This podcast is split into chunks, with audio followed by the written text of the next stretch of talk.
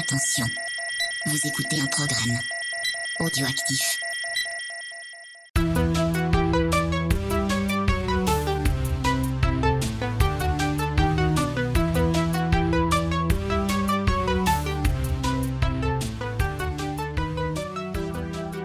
Bienvenue sur IT's le podcast. Si comme nous, vous souffrez d'aitophilie chronique, que votre code vestimentaire est punky brewsteresque et que vous voyez des fraggles partout, le remède est ici, juste dans vos oreilles. Salut à tous, salut les amis, comment ça va Bonjour. Bonjour. Ah, quand même, disons qu'ils ont mis un petit peu de temps à répondre. Ça, c'est le côté euh, euh, la distance. Hein. Euh, On, ça va pas vite, euh, le 56K qui n'existait pas encore dans les années 80. Euh, alors, ce soir, nous avons autour de la table virtuelle, nous avons Mr. Wiz. Salut, Mr. Wiz, ça va? Bonsoir, pour l'amour du risque, je suis avec vous. Oh, c'est beau ça pour la merde de risque. Et nous avons juste à côté de lui, sur sa droite, nous avons Michael Twix. Salut Salut les amis, comment allez-vous? Pas bien, toujours. Il a... super. Et de l'autre côté de Wiz, vous avez entendu son rire euh, euh, féminin. Nous avons Faye. Salut Faye. Oui, coucou, bonsoir tout le monde. hein. Eh ben c'est la deuxième fois que tu viens ici. Bah ouais, ouais, ça y est, je commence un peu à vous envahir là, c'est bon. Bah ouais, tu vas faire partie des meubles bientôt. Attention. Bah ouais, attends. C'est un plaisir de te recevoir euh, chez nous, encore une fois. Euh, donc, alors, voilà l'équipe euh, de choc pour ce soir. Nous allons parler, comme euh, vous avez pu le voir par rapport au titre de notre podcast, donc euh, 80s est à vous. Alors, 80s est à vous, ça vous fait penser à cette fameuse émission, La Une est à vous. Que tu as découvert il y a 25 minutes. Alors là, Mister Wiz me, me, me chambre un petit peu. Je ne l'ai pas découverte il y a 25 minutes. C'est seulement il y a 10 minutes. Euh, donc... oui, non mais j'avoue, j'avoue, je, je ne connais, c'est pas particulièrement cette émission, mais je vais quand même vous la présenter parce que en fait, euh, alors c'est une émission qui date, qui est assez ancienne, hein, c'est, on déborde en fait. Hein, elle a commencé d'abord euh, en 1973 avec, euh, ça a été créé par Guy Lux. hein, sur la première chaîne de l'ERTF. Ah, Après, c'est, eh oui, c'est venu Oui, après sous le titre ça. Samedi Ah est à vous, le 6 janvier 75, jusqu'en octobre 76. Donc c'est vraiment une grande période. Et euh, elle est revenue ensuite sous le titre qu'on connaît tous. La une est à vous entre euh, septembre 87 et août 94. Euh, c'est une émission qui a été d'abord présentée par Sylvain Augier. On pense toujours à Bernard Montiel. Hein. Vous, y, vous y pensiez, Oui, là, c'est j'en suis vrai. sûr. C'est vrai que je pensais à lui. Eh ben, ça a d'abord commencé à par Sylvain Augier et dès octobre 88, c'est Bernard Montiel qui va prendre la suite. Alors, il faut pas oublier que chaque émission, en fait, euh, il y avait aussi euh, des variétés. Il y avait le tiercé, hein, évidemment, quand même. hein, le tiercé, euh, c'était son dada, c'est quand même créé par Guy Lux, Ouais. donc Le voilà. en trois chevaux. Exactement. et euh, il y avait un jeu. Alors, par contre, ça, je me, ça me dit rien du tout. Le jeu téléfidélité. Vous connaissez ça? Pas du Ah, honnêtement, il faudrait demander à notre expert, un Spade, hein, c'est... Pas un truc où il y avait des écrans, il y avait des extraits de série et des questions qui correspondaient à la série, il Ah, fallait choisir. Ça, ça pourrait être dans le thème et ça pourrait correspondre avec le nom euh, Je téléfidélité. sais pas. Je, je me rappelle de moi jouant devant la télé avec euh, des petites télés. D'accord. C'est bah, le souvenir que j'ai de cette émission. Peut-être, j'avoue- euh, que je connais pas. S'il y a des, des auditeurs euh, qui écoutent et qui ont des précisions sur ce jeu qui était dans l'émission qui s'appelle Mhm. Téléfidélité, n'hésitez pas à nous mettre des petits messages sur les réseaux sociaux et sur notre site. Alors, seule différence majeure avec la première version de cette euh, La Une est à vous, c'est que il n'y a aucun dessin animé qui ne sera jamais proposé Tout à fait. ouais. parce qu'il y en avait au début. Euh, les catégories proposées étaient au nombre de quatre. Alors c'était la première aventure, la deuxième comédie, la troisième policier et la quatrième science-fiction. Et en fait, les gens devaient téléphoner pour choisir parmi les, séries qui leur étaient proposées afin qu'il y ait euh, la diffusion de la série qu'ils préféraient. C'était un vote en quelque sorte de, la série qu'ils préféraient pour qu'il y ait la diffusion d'un épisode de la série choisie plébiscité en tout cas par la majorité. Et c'est ce qu'on vous a proposé, chers auditeurs, dans les semaines qui précèdent, puisqu'on vous a fait voter afin de choisir les séries pour lesquelles vous souhaitiez qu'on discute ensemble. Donc on a mon papa qui a voté, euh, les parents d'Yetcha, il y a bien, oh il y a bien le frère de, de Wiz hein, qui a voté, hein, et peut-être même. James. Hein, Qu'est-ce que t'en Oui, je pense qu'il a dû voter, peut-être, je ne sais pas. Je ne suis pas dans sa vie. Et encore une fois, euh, les auditeurs, merci parce qu'on a fait appel à vous hein, ce- via les réseaux sociaux. hein, euh, et euh, bah, vous avez été plutôt nombreux à nous répondre. On était euh, très étonnés. Et il y a certains choix, vous le verrez, chers auditeurs, euh, qui se tiennent dans un mouchoir de poche. Et oui. Et oui. C'est que du suspense. Et du rame. C'est que du suspense, franchement.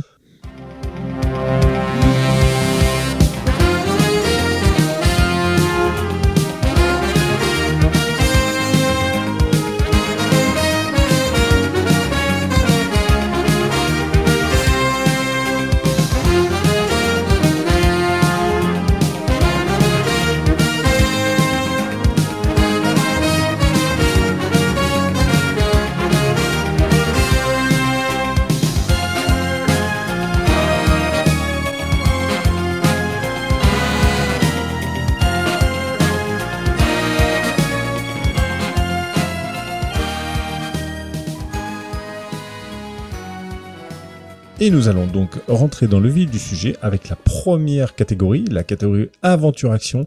Et je vais donner la main à la parole plutôt à Faye qui va nous euh, expliquer et nous donner le résultat surtout de ce vote des auditeurs. Alors, moi Oui, j'ai tout à fait. Tout à fait, Yetcha. Je vais te donner tout de suite Ah. ces résultats. C'était une lutte très acharnée entre trois compétiteurs de qualité. Eh bien, il y a eu deux ex qui malheureusement n'ont pas gagné, mais bon. Quand même, c'est sympa d'être ex aequo, hein. Et puis, comme dirait Angela Bauer, l'important c'est de participer et d'être nominé. Et les deux petits coquinous qui ont donc été euh, à égalité sont bien sûr l'homme qui tombe à pic avec un générique fantastique que vous avez déjà en tête, j'en suis sûr. Bah oui. Et une série que j'aime beaucoup qui s'appelle Tonnerre mécanique avec une Ah. grosse moto euh, remplie de gadgets. Et j'espère en parler un jour en tout cas. Mais euh, ce que je peux vous dire, c'est que c'est donc ils ont fini à 31,82% au niveau des votes. C'est pas mal, c'est pas mal. Mais ils ont été battus par un challenger euh, imbattable et charismatique dont je vais vous laisser découvrir l'identité avec ce petit extrait sonore.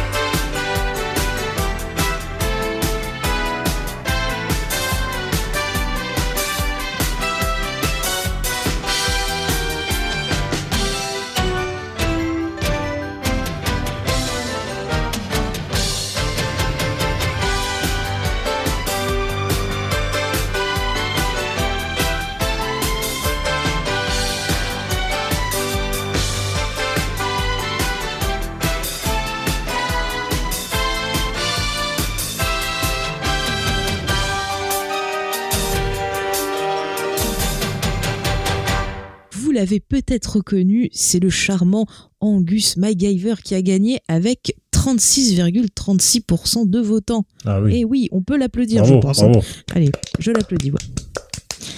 Bah ouais, c'est une belle série d'ailleurs quand on dit aventure et action. Et toi, bah, Faye, t'avais voté pour quelle série? Dis-nous tout. Euh, moi j'avais voté pour Manimal parce que j'ai voté toutes les catégories Manimal.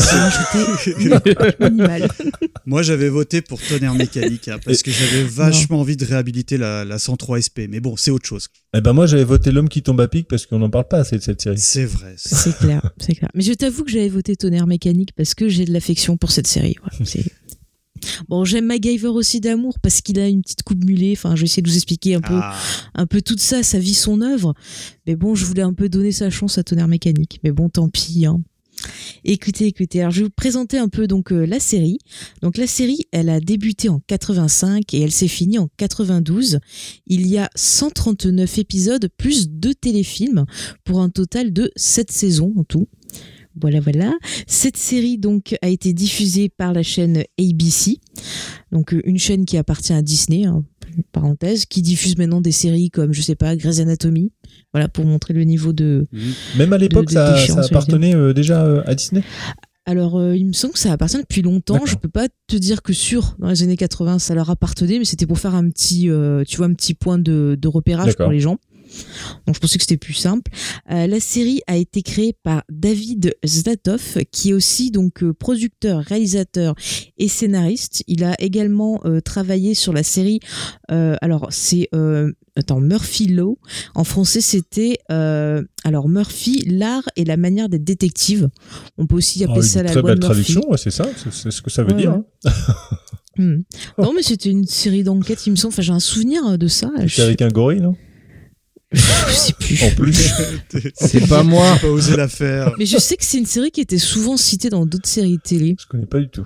Il faudrait que je la revoie. Mais en tout cas, maintenant, sachez que le monsieur travaille sur la série NCIS, Ah. donc la série principale. Donc il est resté un peu dans l'action. Euh, Qu'est-ce que je peux vous dire d'autre? Tiens, un fait intéressant. La série, elle est produite par Henry Winkler, que Ah vous bah oui. connaissez peut-être. Fonzie. euh, C'est Fonzie. Voilà, bah Fonzie. oui. Ouais. Mais c'est quand même un producteur euh, qui a du, Du on nez. va dire qu'il y a du nez, quoi. Ouais. Ouais, ouais. D'ailleurs, vous pouvez le voir aussi dans la série Arrested Development, où il a un peu produit avec euh, Ron Howard. Enfin, en tout cas, il a un rôle très très drôle dedans. Pour les petites anecdotes. Mais revenons donc à MacGyver. Donc, que raconte la série MacGyver? Eh bien, on suit les aventures de Angus MacGyver, qui euh, travaille pour la mystérieuse fondation Phoenix, qui est en fait, vous l'aurez compris, une fausse fondation, parce que ce monsieur est en fait un espion. Et oui, il voyage à travers le monde pour ben voilà faire des choses un peu d'espionnage, aider des gens en difficulté, chercher des trésors, vivre des aventures extraordinaires. Donc c'est vraiment un gars bien, j'ai envie de dire. En tout cas, c'est vraiment Un ouais, le symbole de la Jones liberté. moderne, non? Ouais, ouais, mais on peut aussi faire des comparaisons euh, avec euh, James Bond aussi. Parce que Ah. par exemple, quand tu vois les structures des épisodes, euh, l'épisode commence toujours avec MacGyver qui est en train de finir une mission. Et euh, après le générique, il va commencer sa nouvelle mission. Et ça ressemble pas mal, je trouve, un peu aux structures des James Bond. D'accord.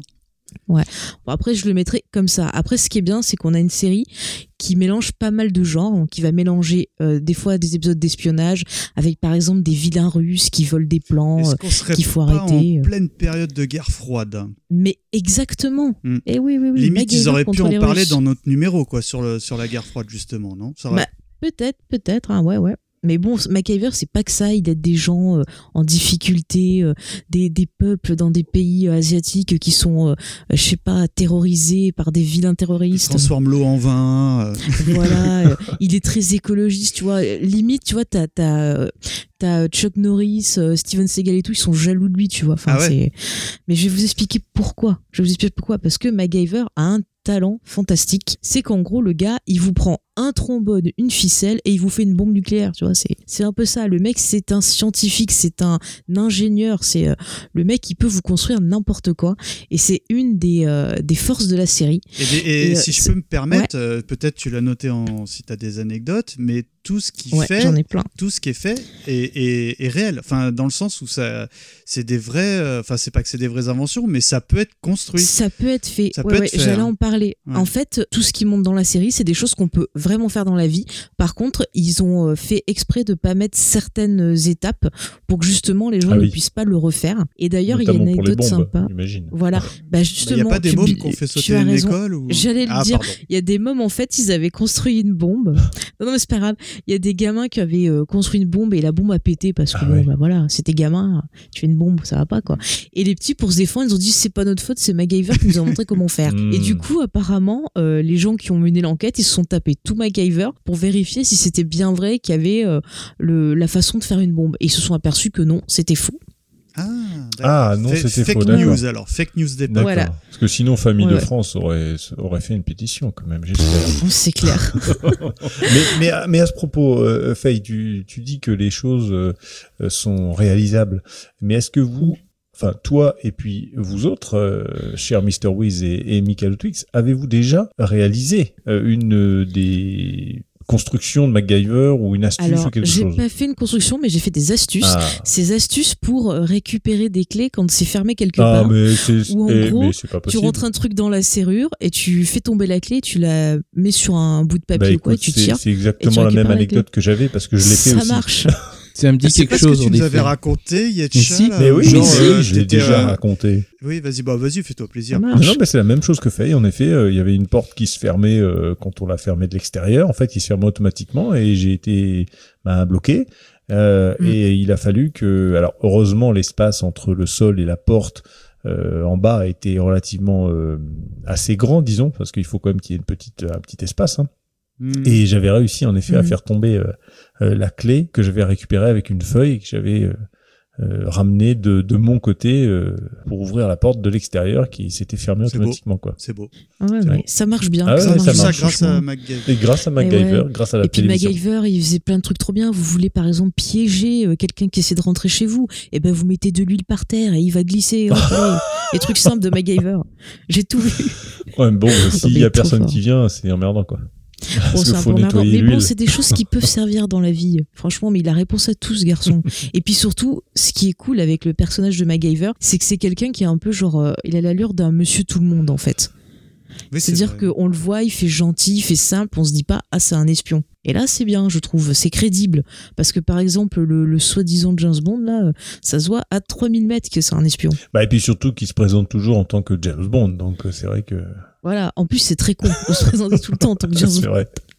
Non, mais je sais pas, j'aime bien, je trouve que maintenant, si on pouvait le comparer par exemple à un personnage qui fait pas trop espion, moi ça me fait penser un peu à Jason Bourne. Quand on a vu Matt Damon euh, en espion, les gens disaient ah mais non, euh, il est pas crédible et tout, alors que qu'en fait c'était exactement ce qu'il fallait parce qu'il fait le gars euh, Monsieur tout le monde en fait. Euh, après ce que je peux vous dire au niveau des infos générales avant de parler un peu du casting parce que quand même il faut rendre hommage. Je sais pas si vous êtes au courant, mais en 2003 il y avait eu une idée de spin-off qui devait être fait où en gros on devait avoir MacGyver, enfin le neveu de MacGyver, un peu dans le style vous savez la série James Bond Junior, et donc on aurait eu MacGyver Junior Ah ouais?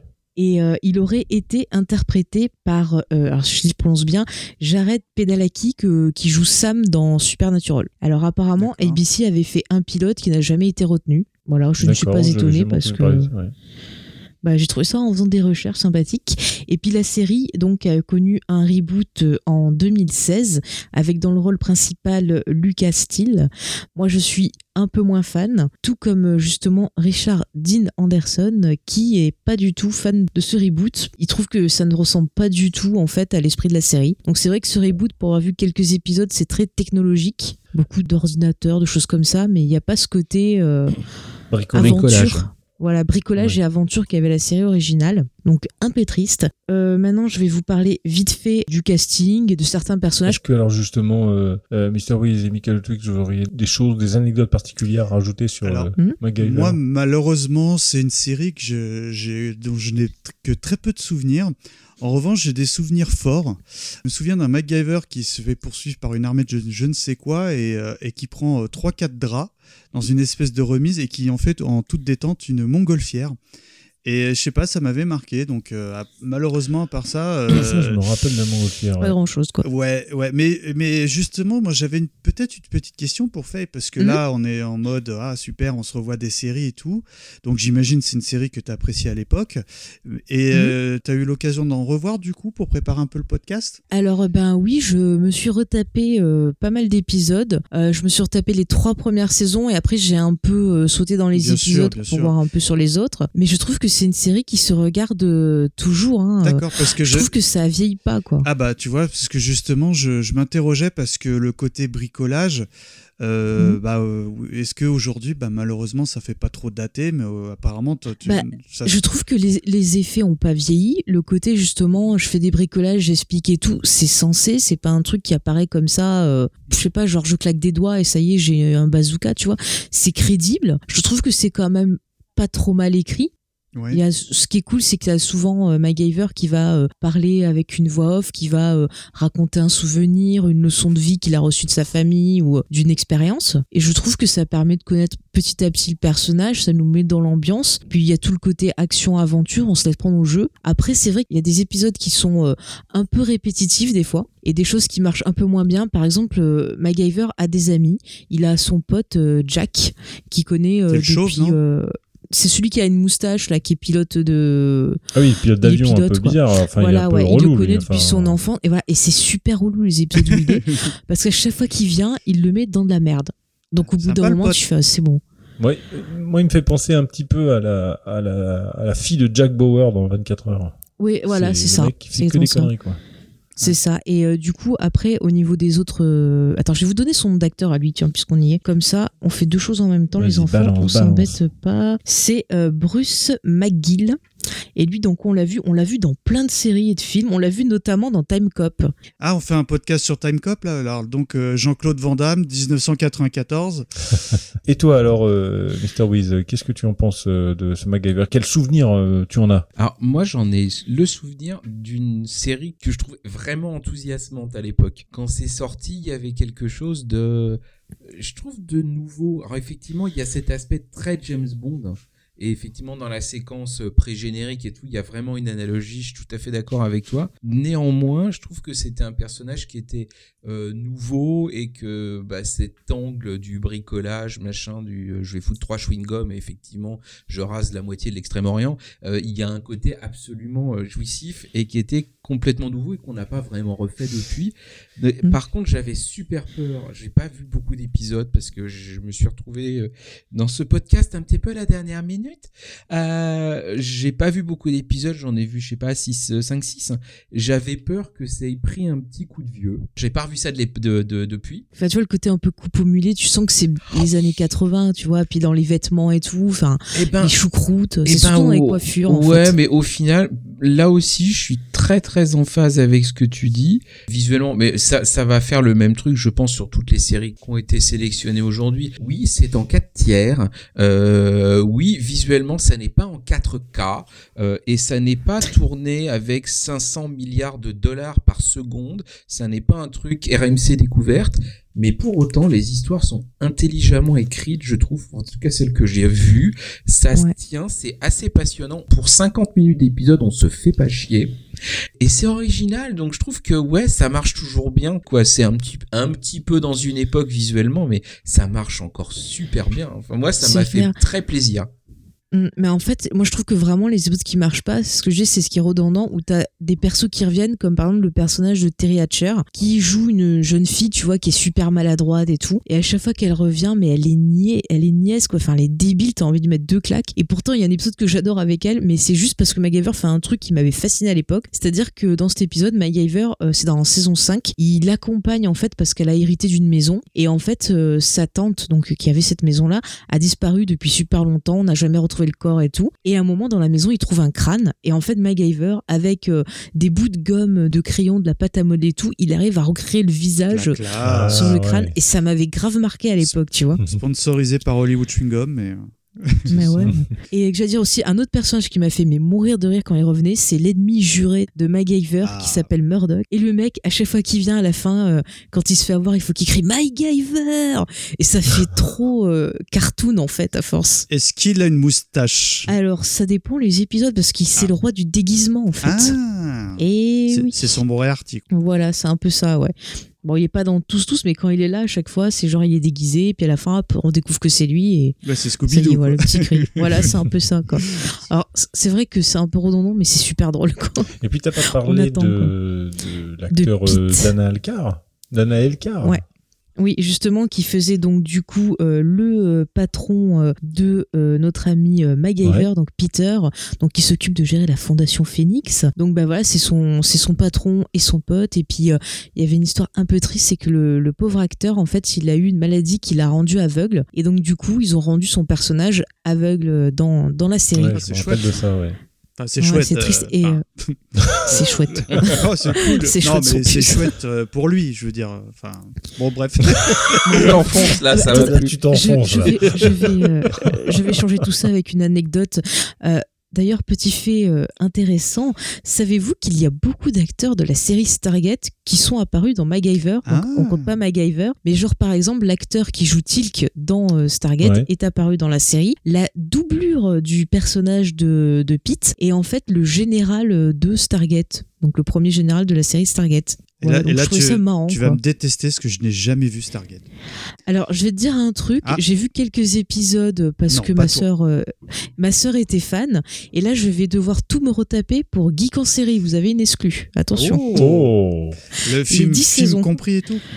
Ah, j'ai déjà revu le film avec Kurt. Ça, c'est le truc, tu vois. Je me suis dit, Bon. ah, c'est bon, je suis trop ça mais passe. maintenant, il faut que je me motive pour la série. Ça passe toujours bien quand c'est Kurt. Voilà, voilà, voilà. Et euh, du coup, j'ai pas présenté Richard Dean Anderson. Savez-vous qu'à la base, ce monsieur euh, voulait euh, être joueur de hockey professionnel? Oui. Vous le saviez Oui. Vous êtes trop fort. Et vous savez qu'il a eu euh, des petits soucis euh, voilà, d'ordre physique, des accidents, il s'est cassé des bras. Et du coup, savez-vous quel autre métier il voulait faire après euh, avoir raté sa carrière de sportif? Eh bien non. Eh bien non, il voulait être euh, joueur de musique de jazz. Hmm. Ah. Avec les bras cassés. Voilà, ça s'était réparé, mais il pouvait plus jouer. Il a dit, je vais faire du jazz. D'accord. Moi, je trouve ça cool. Et puis, au niveau euh, métier d'acteur, eh ben, il a débuté en 76 dans la série Hospital Central, donc une série hospitalière que je ne connais pas. Voilà, donc après, il a fait pas mal de téléfilms après MacGyver. Il a eu un peu du mal euh, à trouver une autre série de suite. Il a fait beaucoup, beaucoup de téléfilms à la con, genre euh, des histoires d'amour, euh, des trucs euh, genre mon bébé est mort, il a bu de l'antigel. Enfin, voilà, des téléfilms Waouh, américains. ça fait rêver. Mais ça existe, je l'ai vu, je l'ai vu. M6 le dimanche soir. Et voilà. Et après, en 97, bah donc, il a fini dans la série Stargate jusqu'en euh, 2007. D'accord. Voilà. Euh, tiens, pour rigoler, j'ai une petite question. Est-ce que vous savez le numéro d'agent de MacGyver? 006. Non, je, je, je- Parce que j'ai trouvé ça sur un site spécial euh, de fans de MacGyver. Alors, je vais vous dire ça. C'est alors DXSID numéro XC4479. Est-ce que ça le signifie dire. quelque chose du coup? Bah écoutez, j'ai pas trouvé. Non, pas de. Sur pas le site, il donnait c'est juste le numéro. C'est Mais je le trouvais ça code drôle de, parce que je lancement nucléaire pas. du Pakistan. Ouais, mais je ne savais pas qu'il avait un, un numéro d'agent, quoi. C'est Non, trouvé c'est ça drôle. code de carte bleue, effectivement. Ah, peut-être. Bon, alors, j'espère que vous l'avez bien noté, chers auditeurs. Allez piquer les sous de MacGyver. on, le re- on vous reposera la question à la fin de ce podcast. Donc, euh, j'espère que Celui vous avez qui pris arrive à notes. tirer 100 balles avec aura gagné. voilà. Voilà. Donc, en gros, j'ai essayé de vous présenter de façon rapide un peu tout l'univers de MacGyver. Après, bah voilà, s'il y a des épisodes qui vous ont marqué, les gars, que vous voulez en parler, euh, comme les fameuses, je sais pas, attaques de fourmis rouges qui m'ont terrorisé Ah oui. enfant. Oh, j'en ai déjà entendu parler. Tu peux développer? Ah ben en fait, il y a un épisode, c'est dans la saison 1 où en fait MacGyver, il est dans un pays, attends, je sais plus lequel c'est. Si c'est un pays d'Arabie Saoudite, enfin, il y a du sable, il y a plein de trucs et il y a des fourmis rouges et en fait à un moment, il doit se faire une combinaison pour pouvoir aller dans les fourmis rouges et en gros euh, les cramer, enfin ou faire un truc pour les tuer. On le voit même dans le générique, je Et, crois que c'est euh, la combinaison. Ouais, là. ouais. Mm. Ah, c'est ça, ouais. ça, et du coup, du coup, mais cet épisode enfant, il m'avait mais euh, pff, ah, pas terrifié, mais genre le soir, je regardais s'il y avait pas des fourmis rouges dans mon lit, tu vois. Tu, Ça m'avait trop et marqué. tu l'as revu pour le, le podcast? Ouais, je l'ai revu Et tu dis, fait, bon, mais bon, ça en m'a fait, traumatisé. Ah oui, quand même. ça m'a ça m'a rappelé les émotions. Bah après voilà, après c'est vrai que je trouve que ce qu'on retient au final de MacGyver, c'est pas tellement les histoires, ça va être les inventions qu'on va voir, genre euh, comment il sort de telle situation euh, en utilisant par exemple un gaz euh, qui refroidit euh, du métal pour pouvoir le couper, sortir d'une prison, enfin enfin des trucs un peu cons quoi, enfin genre par exemple à un moment il fait tout un système en utilisant euh, par exemple de la glace qui pose sur une porte de, de, de four. Et quand la glace en fait fond, ça actionne un mécanisme qui engendre autre chose, un truc comme ça, pour justement faire du bruit, attirer ses ennemis, qui les fait, qui Ah oui. puissent ensuite, euh, voilà, euh, ne pas se faire voir. Enfin, retardateur. enfin, c'est ça, il y, a- il y a Hmm. plein de Mais trucs comme ça hein, et c'est ah non mais c'est vraiment de, de, de super bonnes idées et euh, quand j'ai revu la série ça m'a fait encore plus détester le, le, le reboot où le reboot c'est vraiment très technologie Euh, j'ai vu quelques je vu- J'en ai épisodes vu aussi quelques-uns en, en me disant, ah tiens, ouais. ça peut. Et c'est pas que c'est mauvais, euh, mais c'est. Non, mais c'est pas ça, ça MacGyver. doit pas s'appeler MacGyver, je suis complètement d'accord. Mm, voilà, mais c'est vraiment, je trouve que c'est vraiment la série de l'aventure. Et euh, si vous êtes parents, que vous avez des, des, des enfants, même des ados et tout, moi je pense qu'il faut le montrer. Surtout s'ils aiment Indiana Jones, ces choses comme ça, ça peut que leur plaire, je pense. Eh bien, merci euh, Faye pour euh, cette euh, première rubrique euh, aventure action avec MacGyver. Euh, on a tous replongé dedans parce qu'on on est vraiment tous fans quand même de, de Angus, ce cher euh, Mm. Écossais d'ailleurs, parce que je pense que Angus MacGyver ça fait assez écossais. Oui, hein, je euh, pense que c'est écossais, oui, je oui, pense que, voilà, c'est difficile de faire autrement, en tout cas d'origine. Mm. Euh, nous allons passer Ah. à la rubrique suivante. Et attention, la rubrique suivante, c'est quand même quelque chose de très important qui a marqué son époque parce que c'était. Euh... Ah, je vous en dis pas plus. Je vous en dis pas plus. Michael Twix, je te laisse pour la rubrique comédie. Alors, la comédie, c'est vrai que c'est une rubrique qui est chère à la team parce que euh, déjà, rien que pour faire Parce notre qu'on est très comique. Sur- surtout notre singe. Parce que bah, même ne serait-ce que pour euh, faire la shortlist à proposer aux auditeurs, euh, on n'était pas toujours d'accord. Parce que ah, faut que tu parles de ça, mais oui, mais madame est servie, mais machin et tout. Enfin voilà. Au final, nous avons, comme euh, précédemment, nous avons retenu euh, trois sélections. Il y a quand même une série qui s'est démarquée. On sent que les auditeurs avaient envie qu'on en discute. Euh, donc, euh, numéro 3, chers amis, avec 32,31%, nous avons Punky Brewster. Punky Je Brewster. voulais trop sa chambre. Et Punky Brewster, je pense que c'est l'alarme à l'œil parce que euh, on sait que c'est une Moon série Fry. qui est apprécieuse.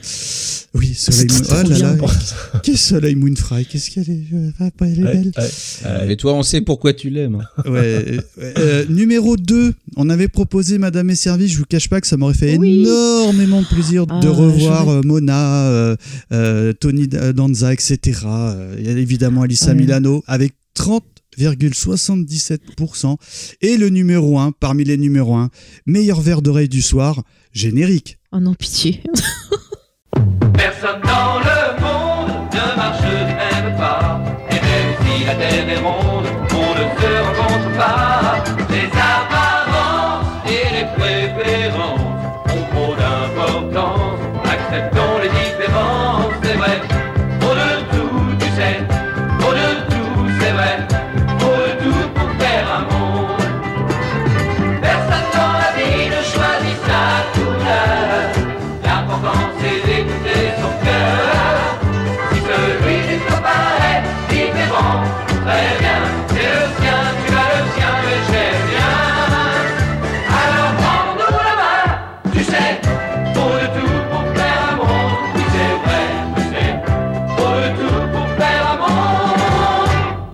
Faut de tout, tu sais. Faut non, de tout pour faire un monde. Ça fait 15 Ah, jours que je la ça. chante. J'en peux plus. pareil, Et pourquoi plus. Alors Ah pourquoi moi, Pourquoi. Oui, mais en fait, il y a, si t'écoutes le, le, le soundtrack de Arnold et Willy, oui, évidemment, vous aurez reconnu, chers auditeurs, il y a que cette chanson, il y a que cette musique, il y a pas d'autre, euh, il y a rien d'autre. Euh, Arnold et Willy, ils vont aux toilettes, la musique, elle part, quoi. Donc, euh, c'est, presque. Il y, a- il y a quand même limite une analogie avec Capitaine Flamme. j'allais le dire. Ça m'a vraiment choqué en revoyant les épisodes. C'est que putain, il, il se, il se retourne, pouf, il y a la musique. Il pose son gobelet, il y a la musique.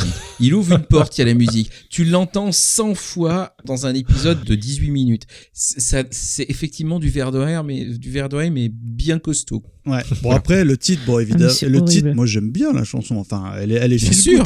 Alors, bon, Arnold et Willy, Different Stroke en version originale. C'est une série, donc, euh, évidemment américaine, de 189 épisodes, de, en moyenne, 25 minutes euh, chacun. Alors, il faut savoir qu'elle a été diffusée entre le 3 novembre 1978, donc encore une fois, on fait 70s le podcast, hein, comme d'habitude. Bien sûr. En France, évidemment, la série a été diffusée à partir du 3 octobre 1982 sur TF1. Alors, de quoi ça parle, Arnold et Willy Donc, c'est Monsieur Drummond, un veuf milliardaire, qui a promis à sa gouvernante mourante de s'occuper de ses deux fils. C'est ainsi qu'il accueille deux garçons noirs et pauvres, le jeune Arnold, 8 ans, et son frère, Willy. Willy, 13 ans, qui ont grandi dans le quartier défavorisé de Harlem. euh, Voilà. qui- Évidemment, euh, Monsieur Drummond ayant déjà une fille, Virginia, âgée, elle, de 13 ans. Et notre fameuse femme de ménage, que- Madame Garrett, que je trouve euh, culte personnellement. quoi. C'est clair.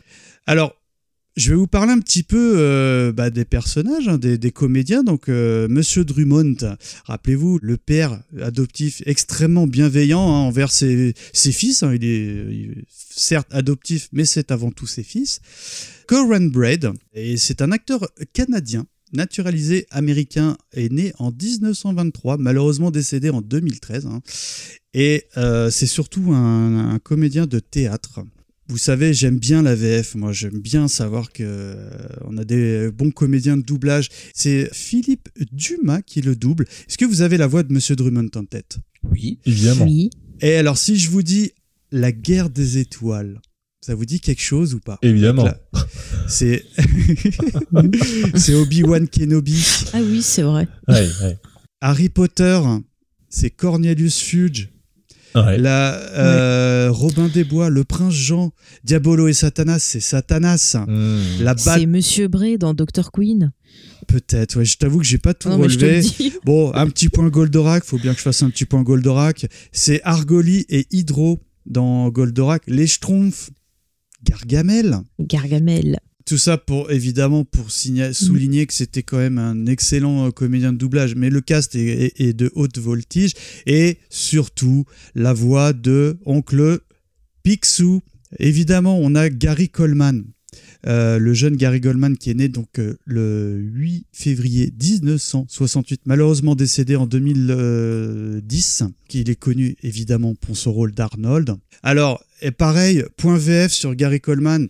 Alors, je vais vous raconter une anecdote qui m'est arrivée ce week-end. Euh, je suis allé à un festival rétro gaming à Chambéry, voyez-vous, et j'ai croisé Annie Lecordier. Annie Lecordier, grosso modo, c'est euh, la voix féminine de tous les dessins animés de votre enfance et euh, qui est surtout euh, plus connue pour faire la voix de euh, Sangoku dans Dragon Ball.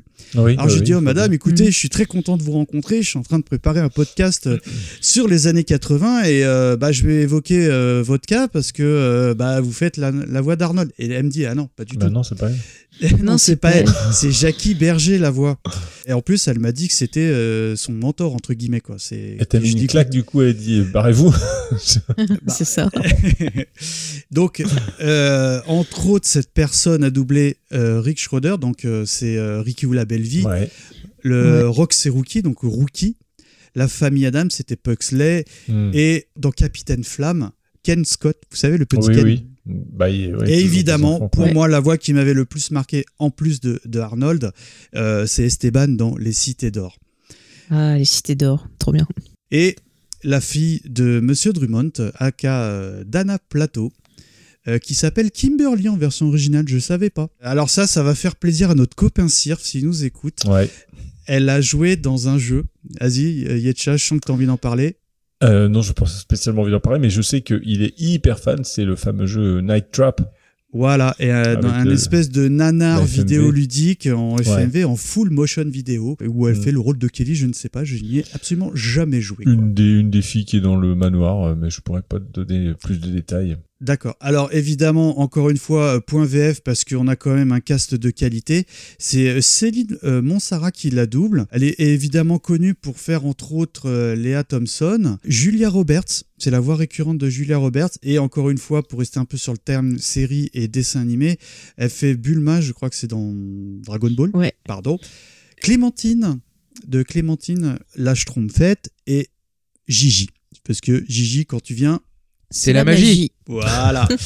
Arnold et Willy, euh, là c'est vraiment une série pour moi euh, Madeleine parce que c'est vraiment la série feel good par excellence parce que évidemment moi j'avais mes souvenirs d'enfant, hein, j'avais jamais regardé revu cette série depuis bah, depuis euh, ma tendre jeunesse et je me suis fait un malin plaisir. Vous savez, euh, It is le podcast. Souvent j'aime bien regarder les œuvres de mon enfance avec mes enfants. Et je me suis dit, oh, ça va jamais matcher auprès de- d'enfants. Je rappelle pour les auditeurs que mon grand a 13 ans et euh, mon plus jeune a, a 10 ans.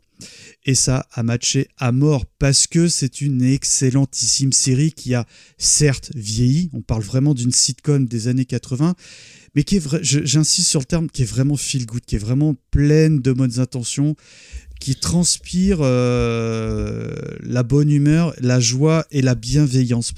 Euh, je l'ai dit un petit peu en introduction en parlant de Monsieur Drummond. On sent que c'est le, enfin c'est quelqu'un qui est entre guillemets né avec une cuillère d'argent dans la bouche, mais qui est extrêmement humble et qui, euh, moi je me souvenais plus comment euh, bah, les deux frères étaient arrivés dans la vie de Monsieur Drummond. Je l'ai dit un petit peu en intro. Euh, son aide de, ménage était leur maman qui est décédée. Le père est également décédé et il a juré sur son lit de mort de les élever comme ses propres fils. Donc rien que ça, tu dis, ce monsieur était quelqu'un de bien. J'en ai revu une bonne dizaine avec les enfants. C'est vraiment un truc qui vieillit bien. Ça reste quand même le quotidien d'enfants avec le, côté, euh, on vient de Harlem, on est des Noirs américains, on vit dans une famille blanche, hein, c'est quand même bien marqué, mais justement ça casse un peu ce qui pouvait se trouver à l'époque où tu avais les séries avec les blancs d'un côté et les séries avec les noirs d'un côté. Un petit point mariage, parce que Monsieur Drummond est veuf et un moment il fait une rencontre. Monsieur Drummond a un coup de foudre, mais vraiment, hein, on sent que c'est l'amour de sa vie. Et euh, à tel point qu'il présente euh, cette jeune femme à ses enfants. Et euh, donc, le temps qu'il discute avec euh, la, la l'aide de maison, euh, qui est aussi une de ses meilleures amies, elle, laisse cette femme avec les enfants, donc il la questionne un petit peu. Puis elle, elle dit en toute sincérité, en toute simplicité, que bah, ses enfants, ils étudient en Suisse, comme ça, elle a la paix. Enfin, et là, les enfants sont assez outrés, donc ils essayent de faire capoter la déclaration de mariage, hein, parce qu'il est vraiment là pour ça. Et arrive le point où bah, Monsieur Drummond dit on aura une grande maison avec plein d'enfants. Et là, la, jeune femme dit non, ça va pas être possible. Ah, pourquoi? Parce que moi, les enfants, euh, il faut qu'ils partent. euh, je veux vivre ma vie de femme, machin. Et là, euh, malaise, parce que Monsieur Drummond, il dit non, je, ne conçois pas la vie sans, sans mes enfants. Et malheureusement, l'épisode se termine un petit peu sur cette note un peu négative où bah, l'un et l'autre se sont d'accord pour dire que malheureusement, on ne pourra pas donner suite. Un petit point fessé. Parce que quand même, on parle de la Ah. fessée dans Arnold et Willy. et Arnold, euh, il fait des petites bêtises quand même, parce que c'est un petit garnement. On, on, l'a- on, l'a- on a beaucoup d'affection, parce que qu'est-ce que tu me racontes là enfin, Et puis il a une bouille, ce garçon, faut, faut le dire. Hein, Euh, grave.